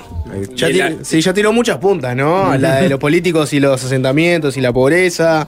Tiró ahora la de cuánto se mete la cultura en políticas públicas con el mundo tropical. Hay muchas, ya en, en dos minutos, ya tiraste como para agarrar, no sé, 10 temas. ¿Qué, qué, qué a? No, no, la, la, ¿cómo, ¿cómo han sido esas recorridas? Porque ese es, sí es un cambio, porque vos este, ta, llegás, ya no llegás como, como artista, pero ahora llegás como, como dirigente político. ¿eh? ¿Eso cómo, cómo ha sido? No, no, no creo que sea como dirigente político. Llego como Martín Quiroga, llego como, como llego, como he llegado a los lugares que visito de hace muchísimos años, conozco mucha gente, este, y llego como yo, no, no llego como, no siento ni la gente sabe, tampoco siente que, que llegue como, como un político. Pero- Llego como Martín Quiroga, del pueblo, eh, plenero, y que estoy apoyando algo que, que creo en, en- en la propuesta. Pero, a ver, Martín Quiroga, justamente, sos, sos una persona muy popular. Vos y, to- y todos los otros músicos que acompañan al- al Pato Torena. Eh, ¿Puedo decir que eh, esa popularidad, ¿no? que se, se- se- seguro se traduce en escuchas en las plataformas musicales, también se puede eventualmente traducir en votos? O sea, que Martín Quiroga, Rolando Paz, Esti Prieto, que tienen decenas de miles o cientos de miles de seguidores y, y ni siquiera y también escucha. ¿Eso también lo pueden proye- proyectar en votos? ¿O, o ahí, hay una disociación? Sin duda, sin duda Mm. que sí. Sí. uno cree en. en- yo, es una cadena, yo creo en, en Gustavo Torena. Y la gente, mis seguidores creen en mí. Entonces, eh, no, no, no.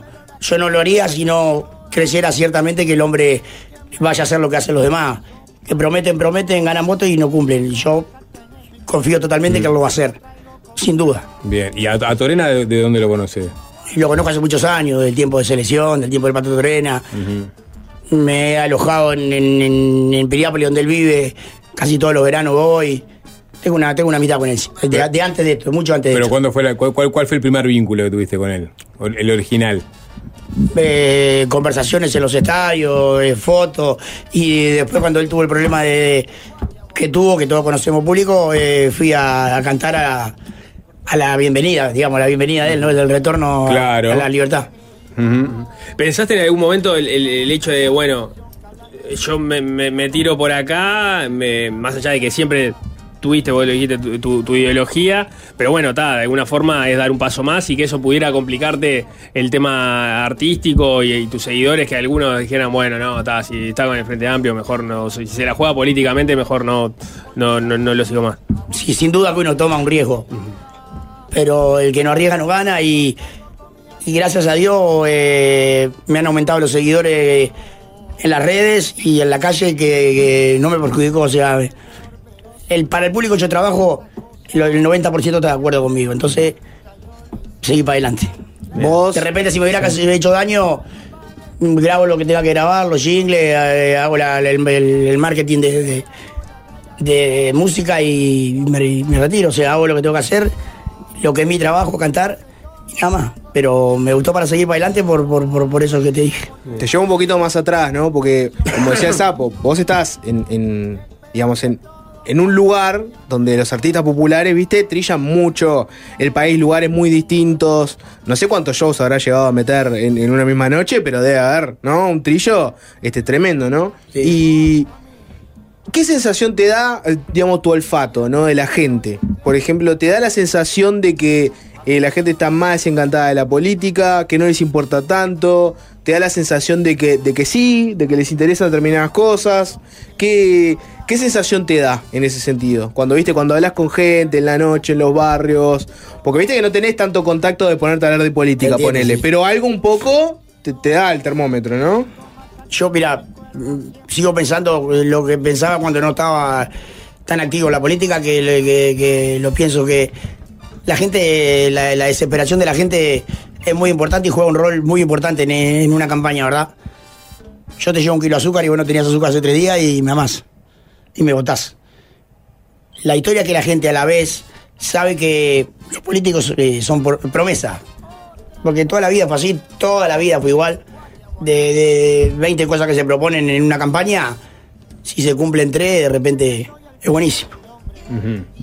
Entonces, pienso que la gente sigue pensando lo mismo. Que promete, promete y no cumplen. Yo pienso Está, lo mismo. está la de te agarro, el, te agarro, te agarro el azúcar, te digo sí, sí, y en el fondo. Claro, y voy a votar al que me dé dos kilos, no al que me dé un kilo.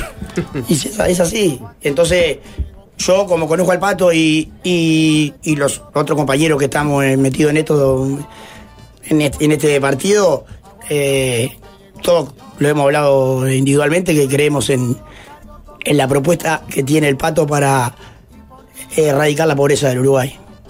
Y tengo una pregunta, ¿no? Al menos Porque para darle una mano a los más necesitados. Vos tenés obviamente una amistad con, con, con Torena, ¿no? Ah. Pero calculo que por tu trayectoria, en distintos momentos de tu carrera, se te debe haber acercado algún político. Si no para incorporarte, como por lo menos, viste, para que vengas a. para que hagas algún show, para que si hacen algún acto, que vayas. Eso tiene que haber pasado, ¿no? O, o no, o no era tan así. Sí, ha pasado, ha pasado. sí. ¿Y ahí qué Años onda? anteriores, elecciones anteriores. Y de repente no, no, no. No, no, no. De repente no, estoy seguro que no he, creído en el perfil de la, de, la, de- la línea política que, se me había ofrecido. Y como no me gusta ser falso, no, no, no lo he agarrado. Y en el tema de, los actos y participar, porque viste que hoy en día capaz que es mucho más. Me acuerdo, por ejemplo, que le pasó, por ejemplo, a Lucas Hugo en su momento, ¿no? De que algo que era recontra normal, que era que cuando un político hace un acto, contrata gente, o sea, te pagan. No es que vos vas porque estás convencido, o sea, te pagan para que vos hagas un show. Y, y como que eso que era recontra normal, hoy a los artistas, por, por hacer un show pago, ni siquiera es yo estoy porque voy a votar a esta persona, no es un. A mí me pagaron, este, vine a trabajar como trabajo en cualquier lado, viste que se los pone en el lugar de, de ta, vos entonces apoyás a este y si a mí no me gusta te ataco. ¿Cómo, cómo ves eso? pienso que la manera de laburar de cada uno es independiente. Yo, eh, antes de participar en esto, tocaba una semana para los colorados, una semana para los blancos, una semana para el frente. Porque yo vivo esto. Yo toco para Peñarol y toco para Nacional. Soy internacional, pero toco para Peñarol mil veces. Y la gente lo acepta. Por eso es que me llegó también con la gente, porque yo tengo mi, mi- mis cosas son, claras. Lo que soy eh, es público. Y este, entonces no tengo problema. Cuando iba al rojo, al blanco, al verde, al azul, la gente me trataba igual. Entonces nunca quería meterme más de lo que me, lo que me corre- correspondía, que era brindar un show y irme. En este caso cambié mi, mi, mi, mi actitud y me ha llamado, bueno, está mi manager conmigo ahí, Carlito Bañato, y me han llamado de, de muchos actos que de otro partido y él le ha dicho, pero mirá que Martín eh, está trabajando para el Espacio Celeste del Frente Amplio. No, no, ya sabemos, ya sabemos, pues la gente, claro, ya sabemos, queremos contratarlo para que haga un show nomás. Y la gente me sigue aceptando igual y, y- No cambió nada. no cambió, no me cambió, porque lo, lo veo, lo ve, él me lo dice. Me llamaron del partido Juventud Colorada, de Juventud Blanca. No tengo, si tengo que ir, voy, no tengo problema. Atravesás Son el eso es lo que me llaman, no yo a ellos. Martín, y, y te digo, ya, ya contaste que tenés una relación este, digo, de, de larga data con, con- el pato, pero ¿Cuánto pesa el, el prontuario que tiene el, el- el pato celeste? Una persona que estuvo ya presa en más de una ocasión. ¿Eso, eso de alguna forma no, no desacredita su, su imagen o su perfil político? Para mí, en lo absoluto. Hay gente que no estuvo presa y está presa ahora y hicieron cosas peores que el pato. Yo qué sé. Para mí nada desacredita nada a nadie. No. No, no, no, no. Eh, lo, lo que se ha- lo que uno cuando tiene errores, comete errores en la vida, se, está la justicia para pagarlo. Después que lo pagaste es como salir de clérigo. Ya está. Lo importante es no volver a cometerlo y, y demostrar a la gente que, que vos tenés una vida nueva y es lo que tiene que demostrarse. A veces se discute un poco si no debería haber algo parecido, viste que en Brasil tenés esa ley que es la de la de hoja cero, ¿no? Sí, lo, lo- lo- lo- lo- lo- lo he leído también. Claro, solo entra al Parlamento el que no tenga ningún antecedente. En el caso del Pato Torena, tiene algunos, yo que sé, tiene, tiene uno por estafa. Acá se evaluó, en, en el caso de él Claro. se evaluó y la corte le dio el ok, no, no, no, lo, lo- ya estaba lo que el ilícito se pagó y él está habilitado para participar en, en- en- en- para ser parte de, de la corte. de- de- de- ¿Discuten políticamente entre ustedes o es más o menos a lo que a lo que el pato diga? Digo, por ejemplo, tienen que definir, o no sé, capaz ya definieron a quién votar, a quién apoyar en la interna. No, no, no, eso se, lo está evaluando el pato y, y lo charlamos, pero no hemos dado ningún ok a nadie. No, no, no vos no tenés un, un candidato preferido. No, yo iría a lo que a lo de, la- de mi compañero digan, obvio que tengo, pero prefiero reservarme el, el- el- el- el nombre. Y, y, y vos decías siempre. Porque a la hora de, la- de las internas, Mm. eh, se va, se va- ahí se va a discutir, y lo vamos a discutir, a ver a quién apoyamos. Porque claro, si, si- si el partido vota bien internamente, lo sabemos todos, ellos son los que te van a decir, bueno, vení, que vamos a sentarnos a hablar, eh, y uno ahí escucha, escucha opinión oferta. Sí, como se claro. dice. Está escuchando Y ofertas ahí, pato claro, este y después eh, se decidirá entre nosotros a ver a quién, si a Carolina, a Yamandú. Y, y- y para entender un poco pues, de, de dónde venís este, políticamente, eh, a, a- a quiénes has apoyado este, para atrás, digamos, en otras elecciones. Yo fui socialista siempre. Socialista, mirá. Sí, casi siempre. Bueno, hay una pista ahí. Siempre, vo- siempre, Mirá. siempre votaste. Pero, ojo, el Partido Socialista está, está- Ustedes son está- fatales, ¿cómo eh, se pisar el palo? Qué bárbaro. No, bueno, bueno. El, el Partido Socialista está cambiando, ha cambiado de perfil en los últimos años. ¿Vos serás el, el- el- un socialista de los viejos socialista o, o más socialista del. No, no, no, no. De los viejos. de los viejos? Ah, ¿Que me querés que te diga el nombre? Martín, no, no, sí, yo pará. sé, fue tradicional. Y está, eh, nunca, en ninguna elección votaste a eh, algún partido tradicional, ponele, ¿no? Tipo blanco, colorado, ese tipo de cosas, no, o sí. No, creo que no. No, no, no, estoy seguro, no. Y para, viste que el pato celeste. Creo que voté un año a Rafael Michelini. ¿Votaste- Cuando se cuatro? largó, eh, que se abrió con. Sí. Ah, sí. en nuevo espacio. Claro. Nuevo bueno. espacio, En el, está, me en encantaba. el- sí, 99. Eh, eh, no, así, me gustaba, me 79 gustaba. Nuevo Espacio. Y para, eh, te iba a preguntar una cosa. Pato Celeste, uno piensa en Sí. él y él está muy asociado, ponele, a la figura de Mujica, al MPP, a toda esa barra. Sí, la lista de eh, 906. La Sí. lista, aquella época la lista 906. No, le dieron claro. vuelta, o sea, bueno, la, la- Ah, bueno, la triquiñuela de Pato- este. Ayudó, ayudó. Pará, y sin. Vos vos decís, está, no, que prefiero guardarme el que me gusta más sobre la interna. Hablame de políticos históricos, de cualquier partido, cualquier sector. ¿Quiénes, ¿Quiénes te han gustado las cosas que han hecho? ¿O te ha parecido, viste, está, este, este me gusta, este parece que planteó determinadas cosas que estaban buenas? Pasa que a uno. ¿Qué pasa? Eh, la sociedad lo que sabe es, es, eh, obvio, ¿no? Son las cosas buenas. Porque las cosas que salen mal no, no, no hacen un, un- un acto para decir, mirá, esto salió mal. Eso te enterá o no te enterá. Cuando un partido hace. Inaugura un hospital, eh, inaugura una plaza, eh, un, un ministerio de algo, eso sí se sabe. Entonces es difícil eh, saber las cosas que, que- que- porque de repente tenés una cosa buena, por ejemplo, lo- este gobierno inauguró un hospital que para mí es importantísimo que haya hay más bocas que hospitales. ¿Entendés? Es importantísimo que haya un hospital y si entrar a revisar lo que no se hizo de las cosas que se dijeron, tenés una lista muy larga. Entonces, prefiero eh, no, no, no, no, no ponerme a pensar en, en- en- en lo que hicieron, porque estoy seguro que hicieron menos de lo que tenían que haber hecho. Pero ese gesto del hospital del Cerro, para vos te parece que, como por lo menos como el símbolo de haber hecho el hospital ese. Sí, es bueno, pegó? pero si hubiera abierto como, como, como- O sea, se inauguró el hospital y, y las puertas estaban cerradas. O sea, no había. Dos camillas habían adentro del hospital.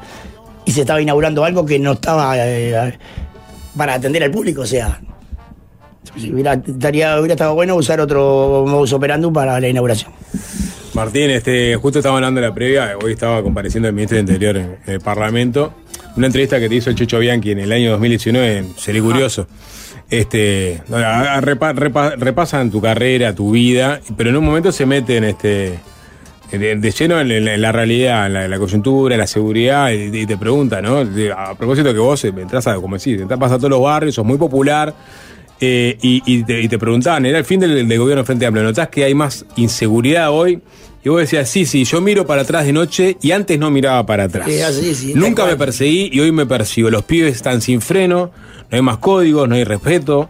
Antes estaba eso de rastrillar, el que te robaba una cosa de la cuerda. Antes era, mirá, mirá esa, no esa no, que es la mujer de fulano y que eres fulano, ¿no? Eh, bueno, como diciendo que los códigos viejos cayeron y que hoy sí tenés que mirar para atrás por más que tengas calle, que, que a tu casa. De repente, eso lo estoy totalmente seguro y lo sigo, lo firmo todos los días. Pienso que capaz que no se terminaron los códigos, se cambiaron, pero se cambiaron para mal, o sea. Porque la gente, eh, como se dice, yo soy de la, de la vieja escuela, y la, y la vieja escuela se va muriendo. Y no hay nadie que, que- que pueda agarrar esa bandera, eh, porque así, los años pasan, el país crece, la juventud es otra, y entonces nadie va a agarrar la bandera nunca de decir, vamos a ponernos pillos en hacer respetar como se respetaba antes.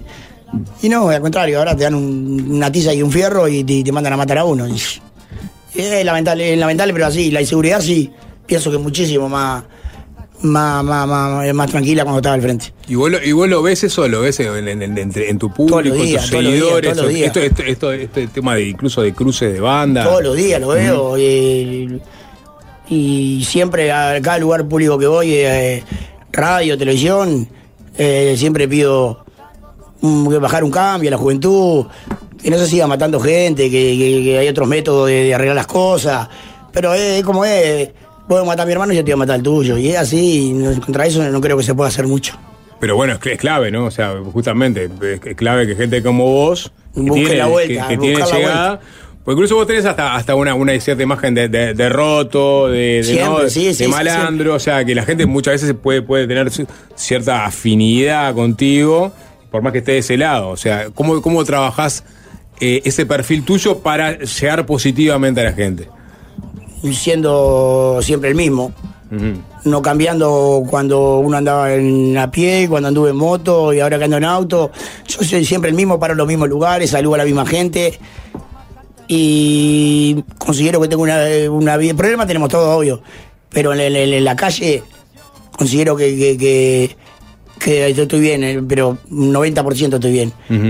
Porque he hecho las cosas, la recordé de mi vida, no lo he hecho esto estudiándolo.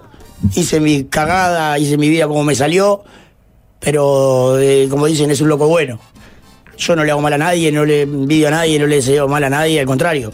Me encanta que, que la gente prospere, prospere el país, no envidio, o sea, soy lo que soy, tengo lo que tengo y estoy conforme de eso. Vos vos decís que con, con, digamos, con tu mensaje, con tu llegada, podés llegar a cambiar cabezas en la gente que está metida en esa, esa, esa lógica interna de Sin banda. duda, sin duda. ¿Y cómo?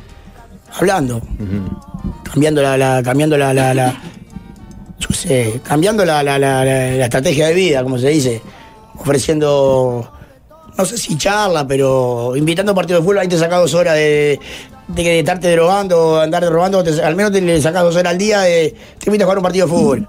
Y son dos horas menos que de repente puede terminar en cano muerto. Es lo que, lo que yo pienso. ¿Cuánto, cuánto juega ahí, pienso, el, el- el tema, viste, del consumo de drogas, ¿no? Porque uno ve que en realidad mucha gente entra y sale y entra y sale de la cárcel porque están en el marco de un consumo, viste, son gente que, que, está, que no los agarrás para tener una, una, una charla racional de, mirá que esto no te conviene, no está Claro que no, bueno. claro que no. se proyectan a futuro porque está, viste, están, están, están en la rosca esa del Y consumo. bueno, pero eso eh, es así, eh, hay gente que va a robar toda la vida. Hay gente, no hay gente que robe para consumir, hay gente que roba porque le gusta robar. No es que la gente sale a robar para consumir.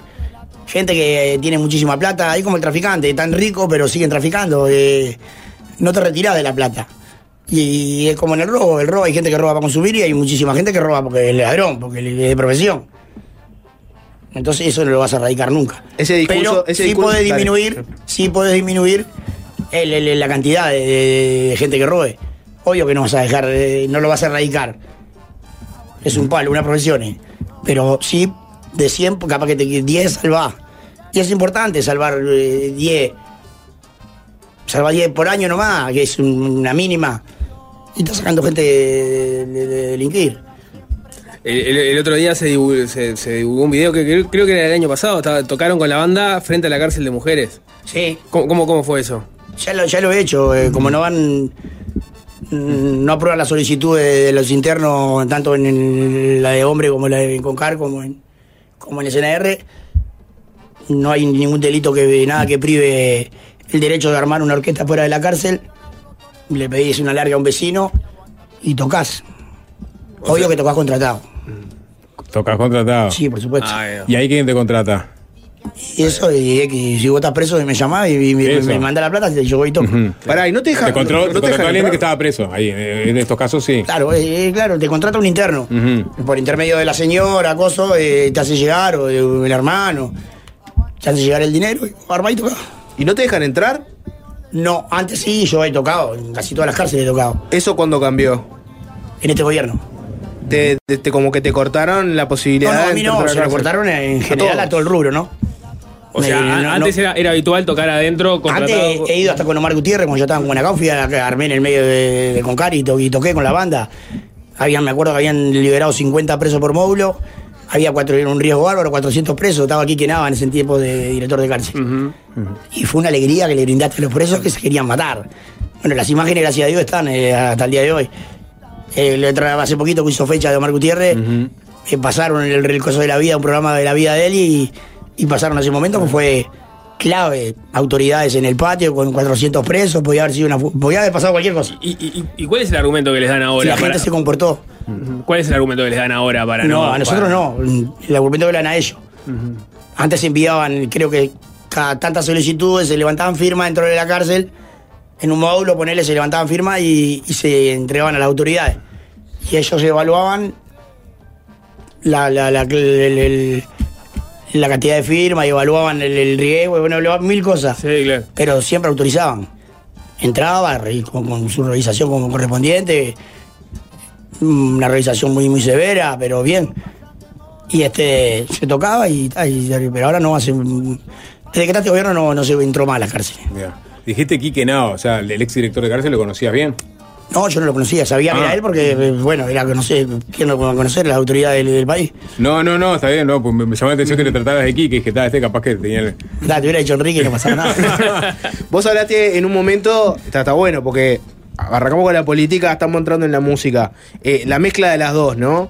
Eh, vos dijiste, si en algún momento me, me- me tiraran para algún lado, me gustaría agarrar para el lado de eh, la cultura, de que se Cultura, hace- claro, algo en, en el Ministerio de Cultura. Géneros populares grandes, ¿no? Eh, la mayoría tiene como su como su correlato, viste, de políticas culturales. A la murga se le, se le da muchas cosas, viste, se le, se le presta mucha atención. ¿Qué pasa con el mundo tropical y, y- y, viste el Estado? ¿Les dan algo? ¿Hay algo ahí? ¿Te parece que habría que meterle más? Para mí la música está totalmente, la parte de, la parte de cultura está totalmente desamparada, pero totalmente. No tenés una cobertura médica, no tenés un, seguro de vida, no tenés una jubilación. Bueno, hace poquito falleció para mí el mejor de todos los tiempos, el Luis Torimendi, en la Intendencia de Velar, un hombre que dedicó la vida a la música, que tocó con los mejores del mundo, que trascendió frontera, cantó con Cita Rosa. ¿Vos te parece que una persona esa puede morir así, de esa manera, eh, totalmente desamparado, brindando su vida a la música, brindando alegría a la gente? Es imposible que pase eso. No tenés un servicio odontológico. No, no, hay mil carencias que, que, que- que haríamos dos programas para, para reclamar. Y la plena puntualmente, que es un, es un género que... En, en Montevideo más que nada, ¿no? Pero te- te está también este... Sí, extendido pero país. que la- que la pero, mu- pero- pero la, la plena, eh, a- a- en contrapunto con o- otros eh, estilos como la murga, el candombe, siendo un género tan popular que todos los fines de semana, todo- todos los días de noche es bailado por miles de personas. ¿Qué, qué, qué lugar crees que tiene dentro de las políticas públicas de cultura? yo no, no, no, no, no, no, no, no, jamás hablaría solo de la plena. O sea, para mí la cultura abarca todo lo que sea rama musical, desde músico callejero hasta, hasta, una hasta el sodre. Porque la plena la diferencia que tiene es que está totalmente desamparada. Yo qué sé, Agado, una institución que paga por, por, por, por cierta cosa de, música. O sea, te paga lo, lo que cantaste, te lo paga, lo que escribiste, te lo paga. Ah, bárbaro. Sudey, que paga la, la- la- la- las vistas, la, la- la planilla, las reproducciones cuando vas a la radio, cuando vas a la tele. Es lo único que se paga la música. Y este. Y incluiría todo lo que, lo que es rama de música, folclore, tango. Hay muchísima gente que, que- que vive de la música y está totalmente desamparada. Y yo sé que ahí podría dar una mano, porque soy el palo y, y estoy seguro que, que presentaría proyectos que, que sean redituales para el país. En, en- en- en- en tu caso, lo, lo hablábamos al inicio, tenés 46 años, Sí. hace 30 que estás en, la música, más de 30, porque 30 cumpliste el año pasado. Eh, no sé cuánto pensás en, el futuro, pero ¿cómo, cómo, cómo imaginás? Y no, y Esa, menos- esa eta- esa etapa, ¿no? Pensando en, este- estas dificultades para, para tener una jubilación, para todo eso. Y eso es lo que lo, lo, lo- que aspiro, tener algo. Yo ya no, por no, no, no, no, no, no, no sería tan de, de, de- de urgencia mía. Pero para los que se inician, para los Vos, vos jóvenes. tenés tu plan ya. No, no es que tengáis plan, no voy a reclamar algo que ya no se me pagó y no creo que. De repente siempre algo te. te- te- te- pero tampoco quiero crear algo de eso para cobrar los, los 30 años casi que canto, o sea. No es por mí. Sí, claro, seguir. y- de- igual no me interesaría, así viva 5 años más, cobrar esos 5 años. O sea, desde acá para adelante. Eso, me gustaría ayudar de acá para adelante. Bien. Bien. Eh, Martín, bueno, te- te- estás. Ah, sapo, soy investigaciones. Eh. Sapo, soy, investigaciones. investi- soy investigaciones. Escuchame, no. Cuarta zona. Te el momento emotivo es, pues, te, te dijimos, vos tenés un Sí, me familiar del dijeron otro lado del vidrio, ¿no? En los controles, sí. En los controles. Eh, yo creo que se saludan en este momento Martín Quiroga, Álvaro La Rosa. Un gusto. Un gusto. Eh, ¿Cómo estamos, Álvaro? Que, que. Álvaro te explico. Vos claramente no tenés ni la más pálida idea de quién es, pero él. Eh, va- él- estás a punto de vivir un momento muy emocionante. Pará, hay que buscarlo sola- No va a poner música emo- emotiva porque él es el operador y, y no, no le va a pasar todo. Pero ahora, Alvin, ¿cómo es el la parentela? Este, para, que, para que le poner un- una, Sí, bueno, auricular lo ahí escucho, a, Martín. Eh, que la gente vaya buscando los pañuelos porque se puede emocionar también en la casa, puede terminar Sí, llorando. sí, sí, sí. No bueno. no, capaz que no es así, pero igual, por la duda. A ver, Alvin, ahora sí. Eh, Ahora no, sí. En el realidad el parentesco es que mi abuela era hermana de tu madre. Somos primo segundo, primo lejano, algo así. Justo que estamos en política, somos primos políticos. bueno, un gusto. eh, Igualmente. eh, en estos años de mi vida conocer otro, otro parentesco. Claro. Es, Bueno, un, vamos arriba. es un loco el, el del palo del punk rock. No, no salió plenero. Es rockero. No, Está pero bien, la plena- La plena es de lo que más me gusta de música tropical, por lejos. Sí. Sabés que he cruzado miles de personas que con remera de Metallica, Iron Maiden. Vos, mirá, mirá la remera que tengo. Mm. Vos, yo soy Martín Quiroga también. eh, vamos arriba, aguanta la plena. Mucha gente di- gente dice Martín Quiroga es rock. Sí, ¿no? claro. En el sentido más amplio de- del Rock and término. roll, sí. Rock and roll. El estilo de vida, el estilo de vida. También. ¿Cuánto de eso es. ¿Te ha llegado algún momento, alguna historia, eh, Martín Quiroga rock, tipo noche, etcétera? Es decir, te- sobre vos y decir, vos, ¿quién, ¿quién se le ocurrió esto? ¿Hay como una leyenda ya al punto de que te llegan historias que ni la viviste? ¿Pasa Mirá, eso? Está Carlito ahí, no me deja mentir. Hace 10 años que me, dice, vos tenés que cantar rock, tenemos que hacer algo, tenemos que hacer algo con artistas de rock, siempre.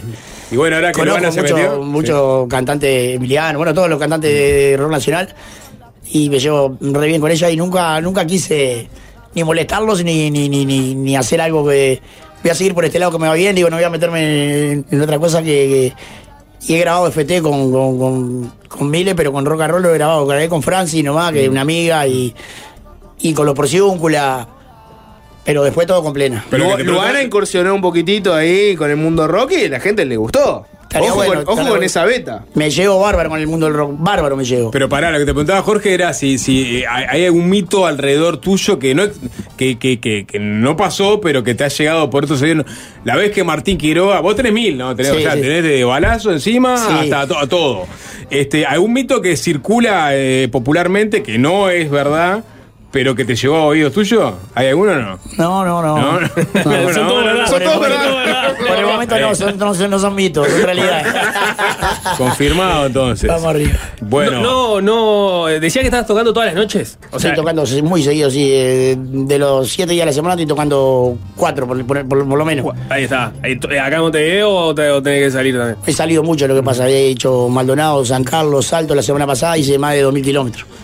Bien. Y llegué, llegué de Salto a las 3 de la tarde el domingo y a las 5 estaba tocando en una fiesta en una chacra, en los cerrillos. Nada que ver, muerto. una máquina. ¿Y la bola sí. cómo aguanta? ¿Cuál, es- ¿Cuál es el secreto? No, y bueno, eh, gracias a Dios anoche pude descansar bien, que no- no- hice solo un toque, pero hoy me dediqué a dormir y le pegué al polifón en grande. Y estoy recuperando, no hablaba, yo no hablaba. Y ahora te arruinamos Y con no, esta no, entrevista. no, no, no, mediante prednisona y... Ay, hay, hay, hay algunos a- Siempre hay algunos, algunos, algunos ayudines claro. ahí que. Ayudín, dijo el bananero, ayudín. Claro. Mar- Martín Quiroga, muchas gracias por, por arrimarte, ¿eh? No, no, el agradecido soy yo, me encanta el programa, tremenda onda. Los escucho cuando estoy despierto, los escucho y bueno, les mando un abrazo grande a los tres y a los cuatro, Álvaro, pariente, vamos arriba. Arriba, che, gracias. Chao. eh. No, gracias a ustedes. Y es fácil desviarse, es fácil desviarse. ah, ah, ah. Fácil desviarse.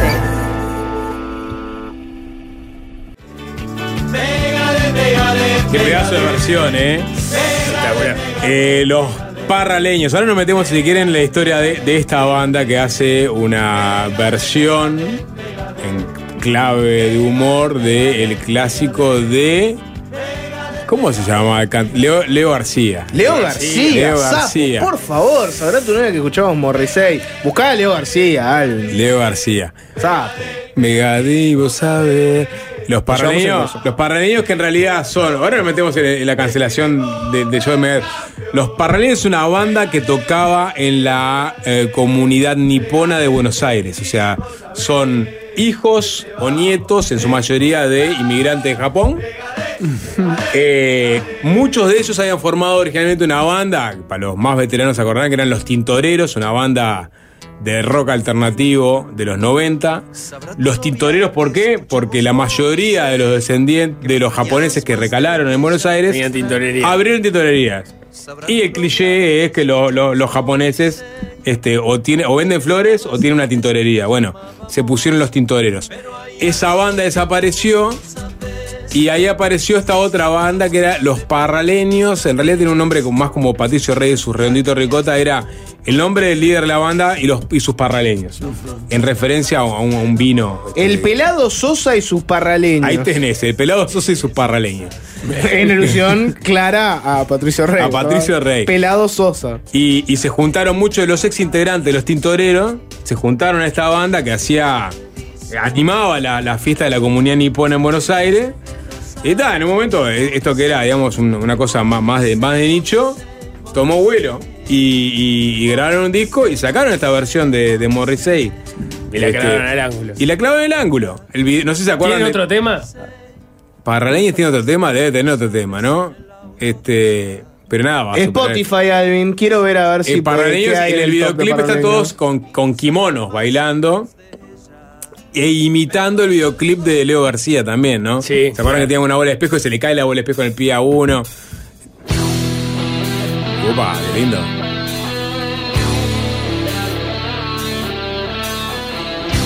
A ver si reconocen las influencias en esta canción.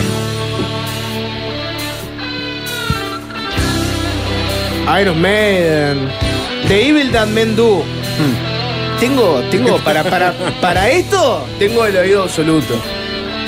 Para otros temas como analizar política, soy un desastre. ¿eh?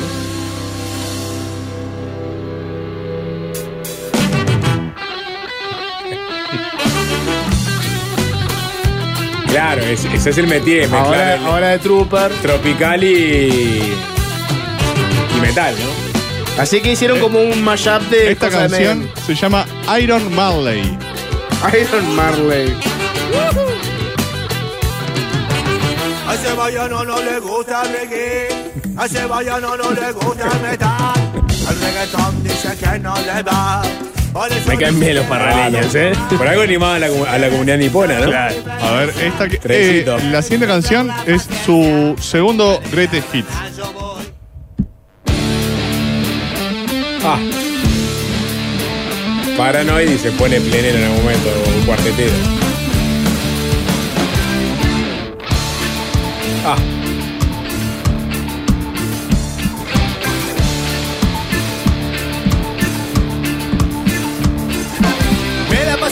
Escuchando porquería Esa que pasan siempre en la radio ¿Cuándo será el momento que se pongan las pilas y ensucien un poquito el día? Sigo esperando una respuesta Era la época que toda esta movida estaba muy en auge, ¿no? Mayapa, CRG, Claro, era el hitazo del verano, todo. Pero esta no se llama ACRG, se llama ACDC. Ah, Aguante el vector ACDC, Rush, Tibet, Les Zeppelin, Deep Purple, Barra Leña Van Resident Evil Machine ACDC, Tibet, Barra Metallica Maiden, Machine Esta la ahora. Sí. Yo tenía la entrada, pone ahí Bueno, a ver, vamos a la información pura y dura. Jorge, ¿qué pasó? Eh, y bueno, sapo. Eh, está por acá el comunicado oficial. Yo tengo acá, le, le- digamos, lo que puso Megadeth en su cuenta oficial de Instagram. Por lo- razones, por, sí. por- por motivos externos a la banda. Sí, ¿no? esto es, Loud- Loud, estamos, está- llegamos a los portales internacionales. El portal Loudwire, que es uno de mis portales de, de referencia de hard rock y heavy metal. Portal de rock. Eh, Loudwire este, anuncia que una de las patas de la gira de Megadeth por Sudamérica, iban a tocar en Perú, en Chile, eh, fue cancelada. ¿Qué pata? Bueno, la pata montevideana. Se canceló el show que Megadeth iba a dar el 11 de abril en Antel Arena por causas que eh, le escapan del control de la banda y la productora. ¿Quién es la culpa entonces? Bueno, hay que rascar ahí, ¿eh? Porque, a ver, si no es la banda, o sea que el pelado Mustaine O sea- conserva su voz, que a veces pierde la voz. Dijiste el pelado Mustaine. El pelado Mustaine, el colorado Mustaine. Bueno, donde rasques un poco.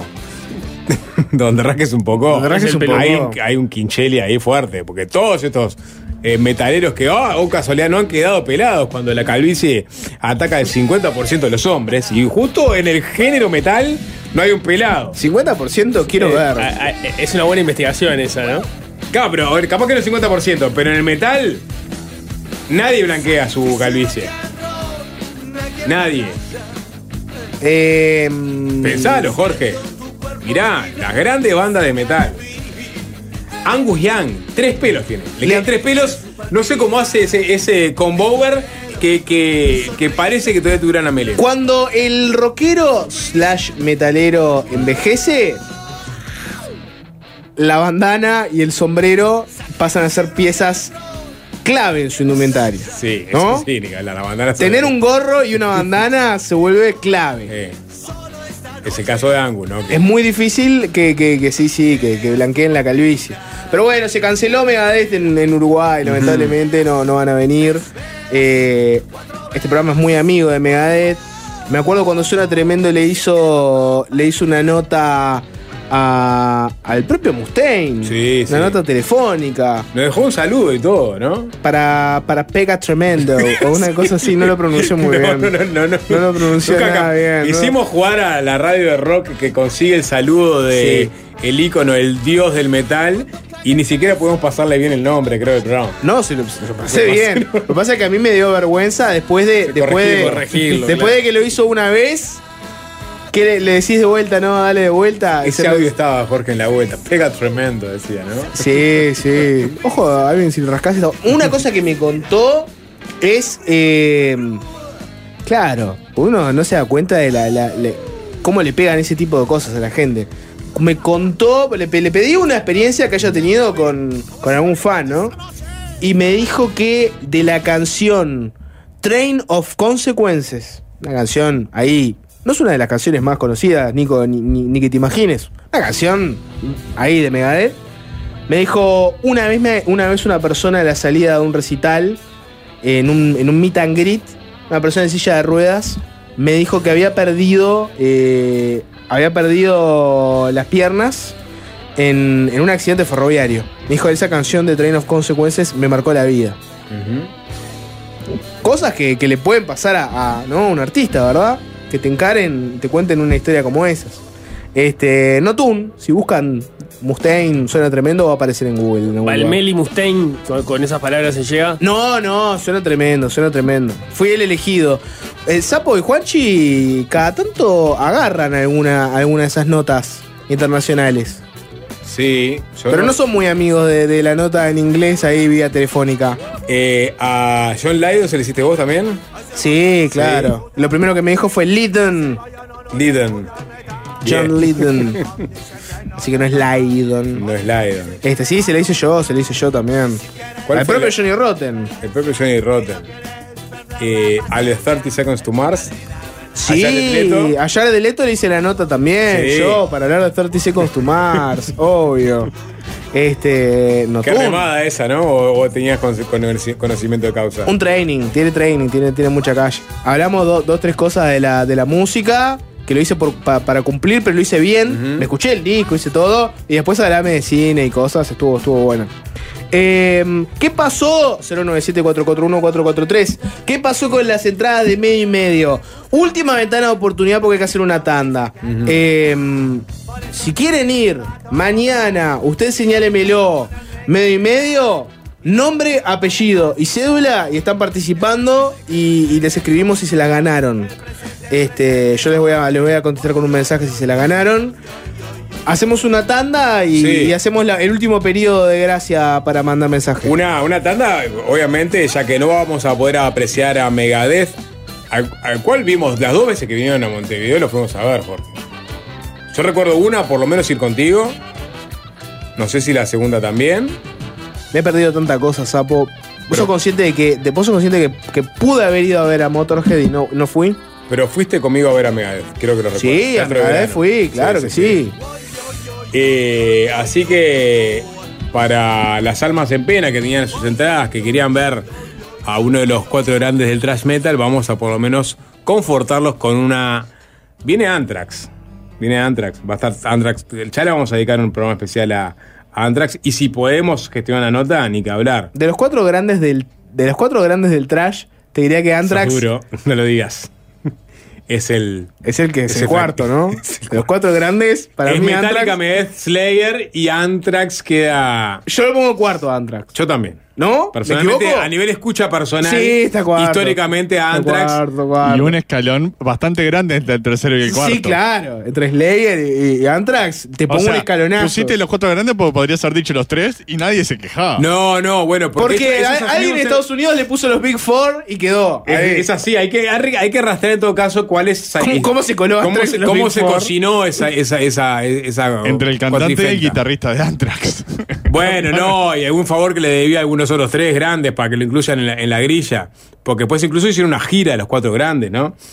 Eh, bueno, Anthrax va, va- va a tocar en, Montevideo en abril, si no me equivoco. Bueno, no, no tengo muy claro, después pasaremos la data. Pero vamos a escuchar a Anthrax, vamos a escuchar este clasicazo del eh, disco Countdown to Extinction, Foreclosure of a Dream.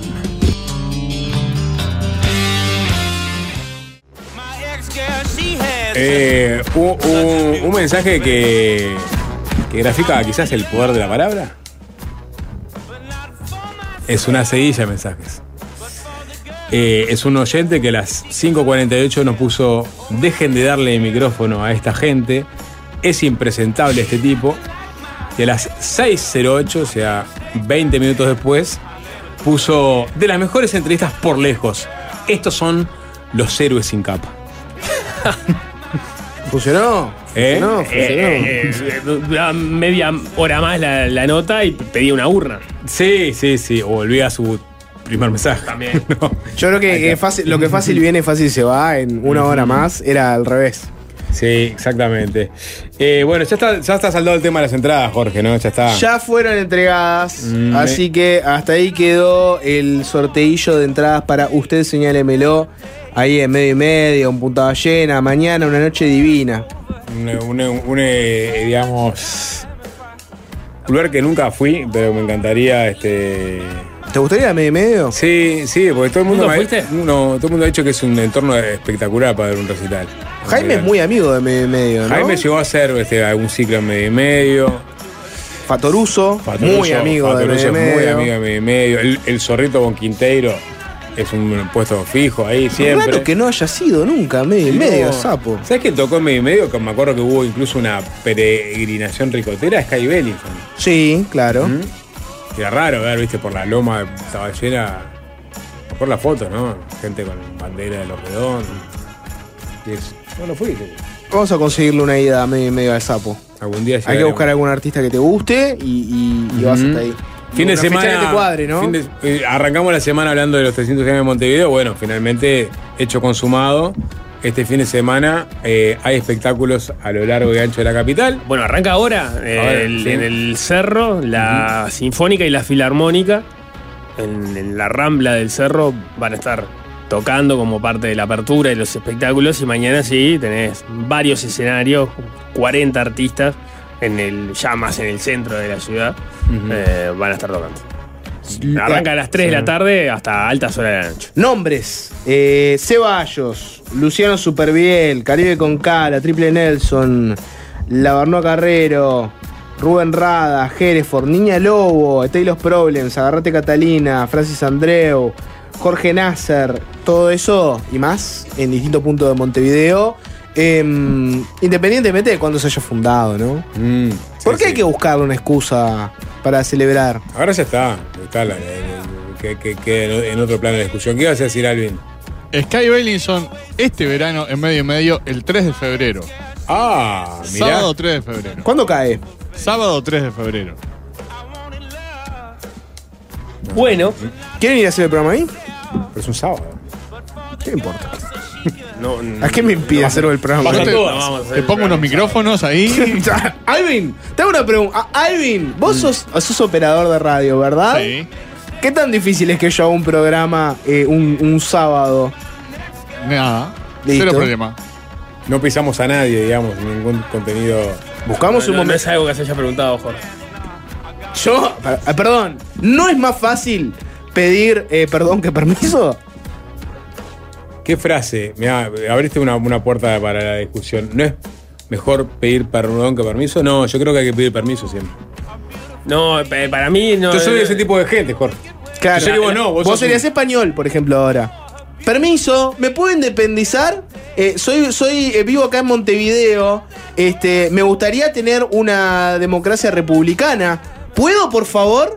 El rey viene y te dice, no, sapo, sabes que no. Viene Artigas y le dice al sapo, sapo, sumate, vamos, vamos con fuerza, que vamos a hacer una revolución. Mm. Más vale No. pedir perdón que permiso. Jorge, Y el sapo dice, no, yo pido permiso, el rey me dijo que no, entonces... Jorge, pero, ah. pero salir de, de- de- por- El revolucionario empático. No, claro, pero Jorge Claro. quiere salir por eh, la radio el sábado y capaz que hay otro programa y es. Lo que pero- es seguro lo que es que- es permiso, eh, no eh, es hacer la revolución. Eh, está mal atarse, está mal atarse a las máximas y decir de esto es No, lo- así como lo, una ley lo que pasa, lo que pasa Hay es que Sapo después cada- fue cada- la filosófica.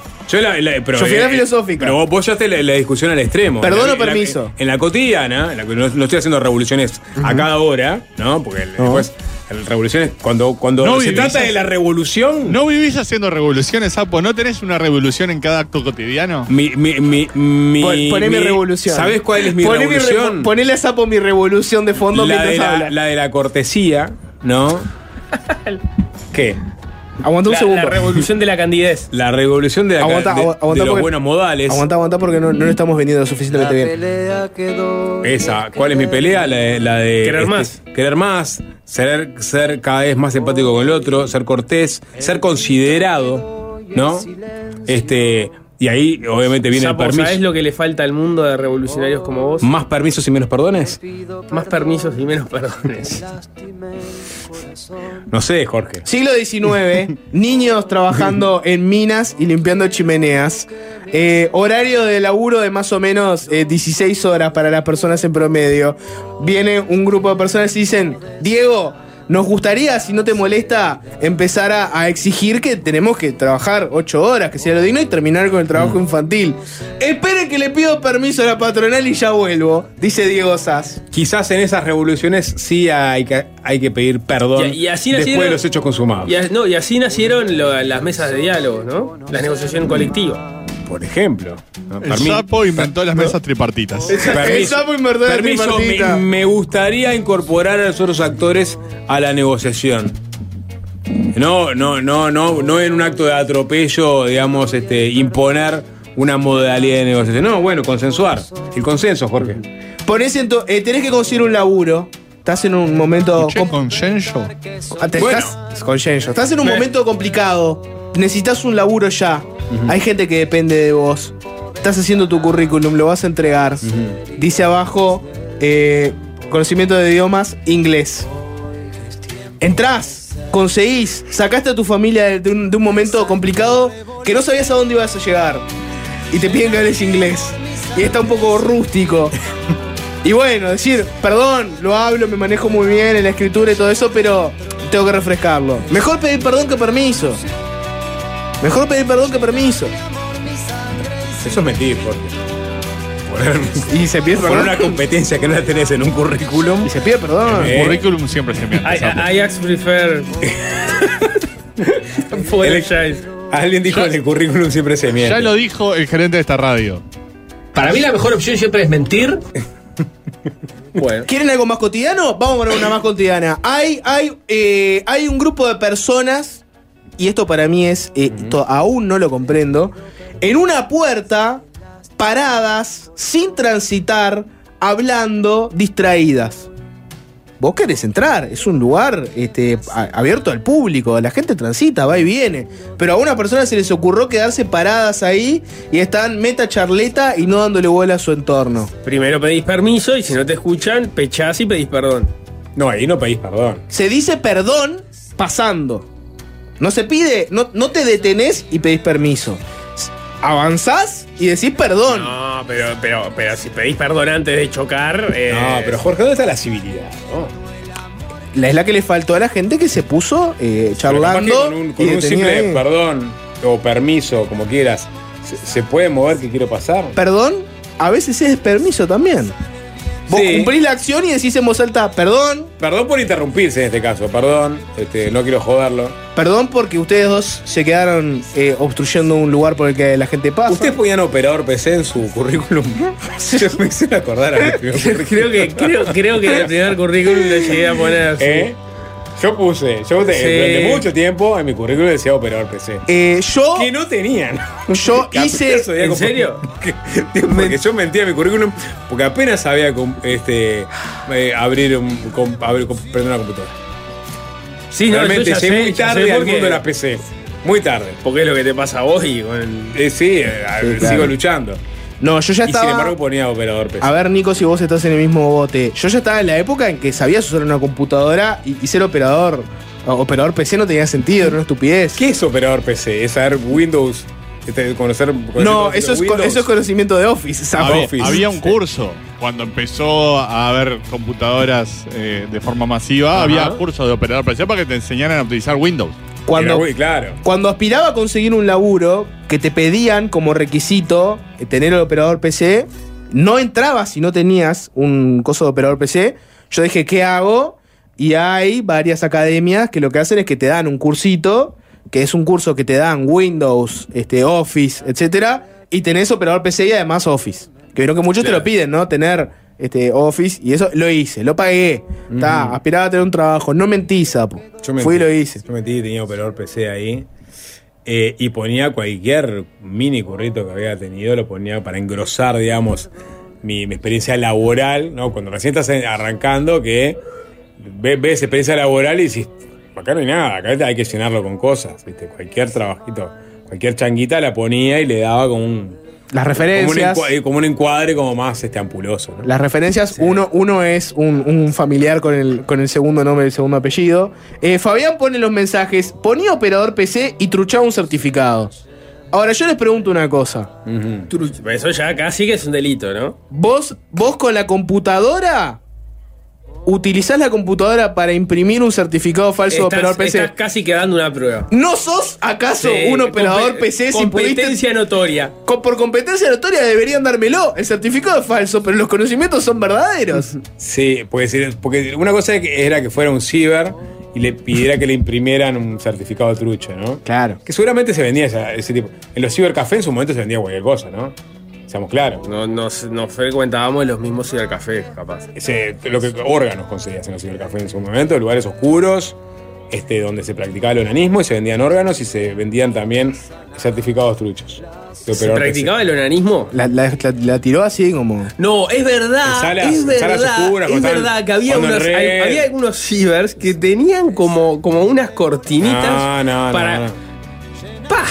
Ay, no me hagas hablar ¿Cómo, de cómo el. Ministerio de Salud Pública de no, no intervino en esa situación, no? Jorge Valmeli, cur- curtía para jugar en redes cibercafé, ¿o ¿no? Nunca fui muy de jugar en red. No. No, no, no. Bueno, y tuve computadora en casa muy, muy pronto. En una época los cibercafés se llenaban de adolescentes y no tan Sí. adolescentes para jugar en red. Y otras personas. Eh, No, para el no, para el Messenger.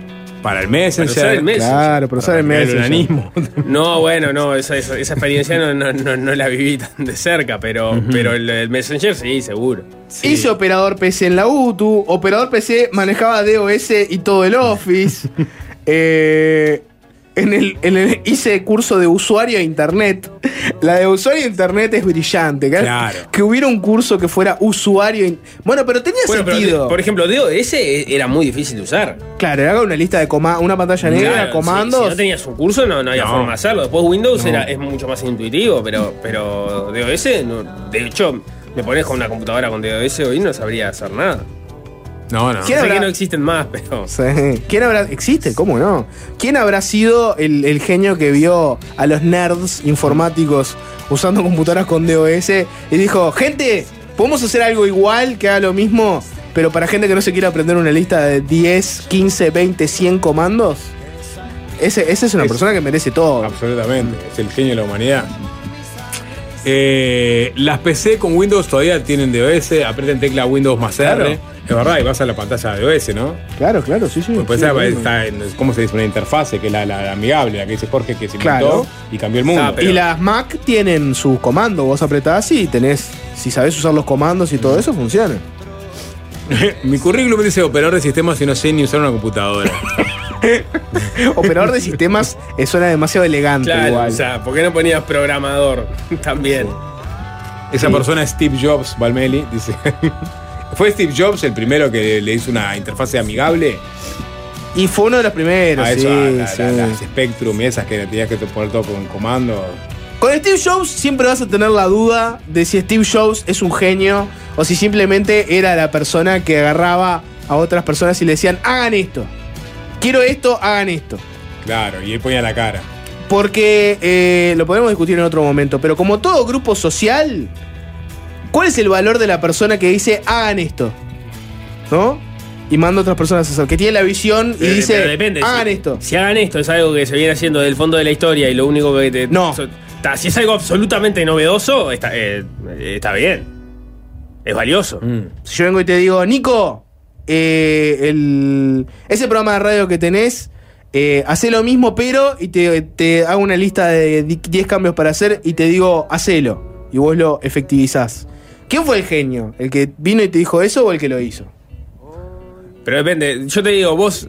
Eh, eh, eh, vi un tuit hace unos días, no me acuerdo quién era. Decía: tenés el pan, lo tenés hace 2000 años, ¿no? Sí. O 3000 años. El jamón lo tenés hace 700 años. Ahora, ¿cuándo combinaste el jamón y el queso? El, el- el pan y el jamón para hacer un sándwich. Es más reciente. Una idea que tenías esa disponibilidad. Capaz que si yo te dije, Jorge, a ver, ponele, ponele jamón y queso al pan ese. A ver cómo queda. ¿Para, para qué le pido permiso al sapo? Perdón. No se pide permiso, se pide perdón. Acá es una tanda, puede ser. Perdón, perdón.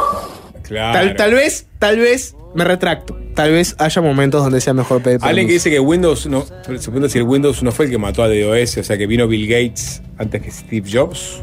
Hay que buscarla, no sé quién en, fue el en primero. mi cronología eh, fue Windows. Fue Windows y después Apple. Bueno, no sé. Vamos a una tanda y última parte del programa.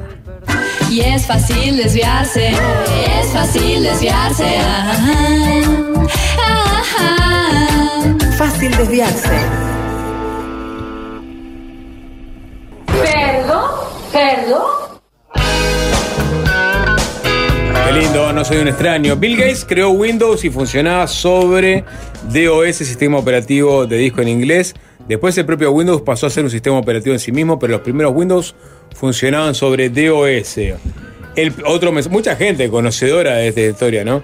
El peor fue el Bill Gates. Negoció por un millón de dólares más regalías, un dólar por PC instalada, el uso del DOS sin tenerlo, con IBM y salió de la reunión y le compró el DOS por 50 mil dólares a un programador borracho, dice Juan de la Unión. Bueno. Para chequearlo, ¿no? Sí. ¿Windows no fue el que mató a DOS? Se pregunta otro oyente.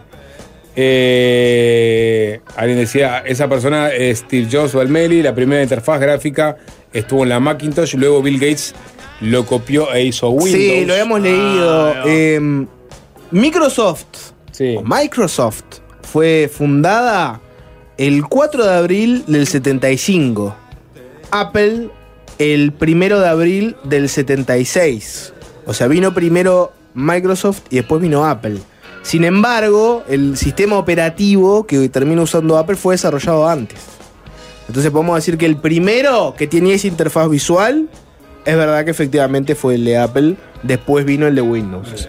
Pero bueno, la empresa ya estaba creada, entonces las dos potencias se pelean un poco y generaron un, un poco de ruido, pero en los hechos parece que el primer sistema operativo con esa interfaz visual más linda la lo termina haciendo Steve Jobs. Gracias, Steve. Entonces, eh, no hay mucho más para decir, nos tenemos que eh, despedir. ¿Qué pasa la semana que viene con Fácil Desviarse? ¿Hay alguna novedad? ¿Hay algo que la gente debiera saber? Bueno, sobre Juan- si va a haber algún cambio, va a haber alguna figura, va a haber algún tipo de terremoto comunicacional en la radio. Bueno, no sé si va, pero por lo menos el, el- el cuadro completo a partir de la semana que viene, cuadro estable, vuelve Juanchi y, y ahí sí arranca a, todo vapor fácil desviarse 2024. Terremoto comunicacional. Terremoto comunicacional y a poquito iremos desgranando algunas horas novedades del programa. Sí. En el correr de los meses. En el correr de Hay, meses. hay que gestarlas primero. Bueno, eh, se termina entonces, Sapo. ¿Qué le tenés para decir a la audiencia? Permiso. Perdón. Y es fácil desviarse, es fácil desviarse. Fácil desviarse.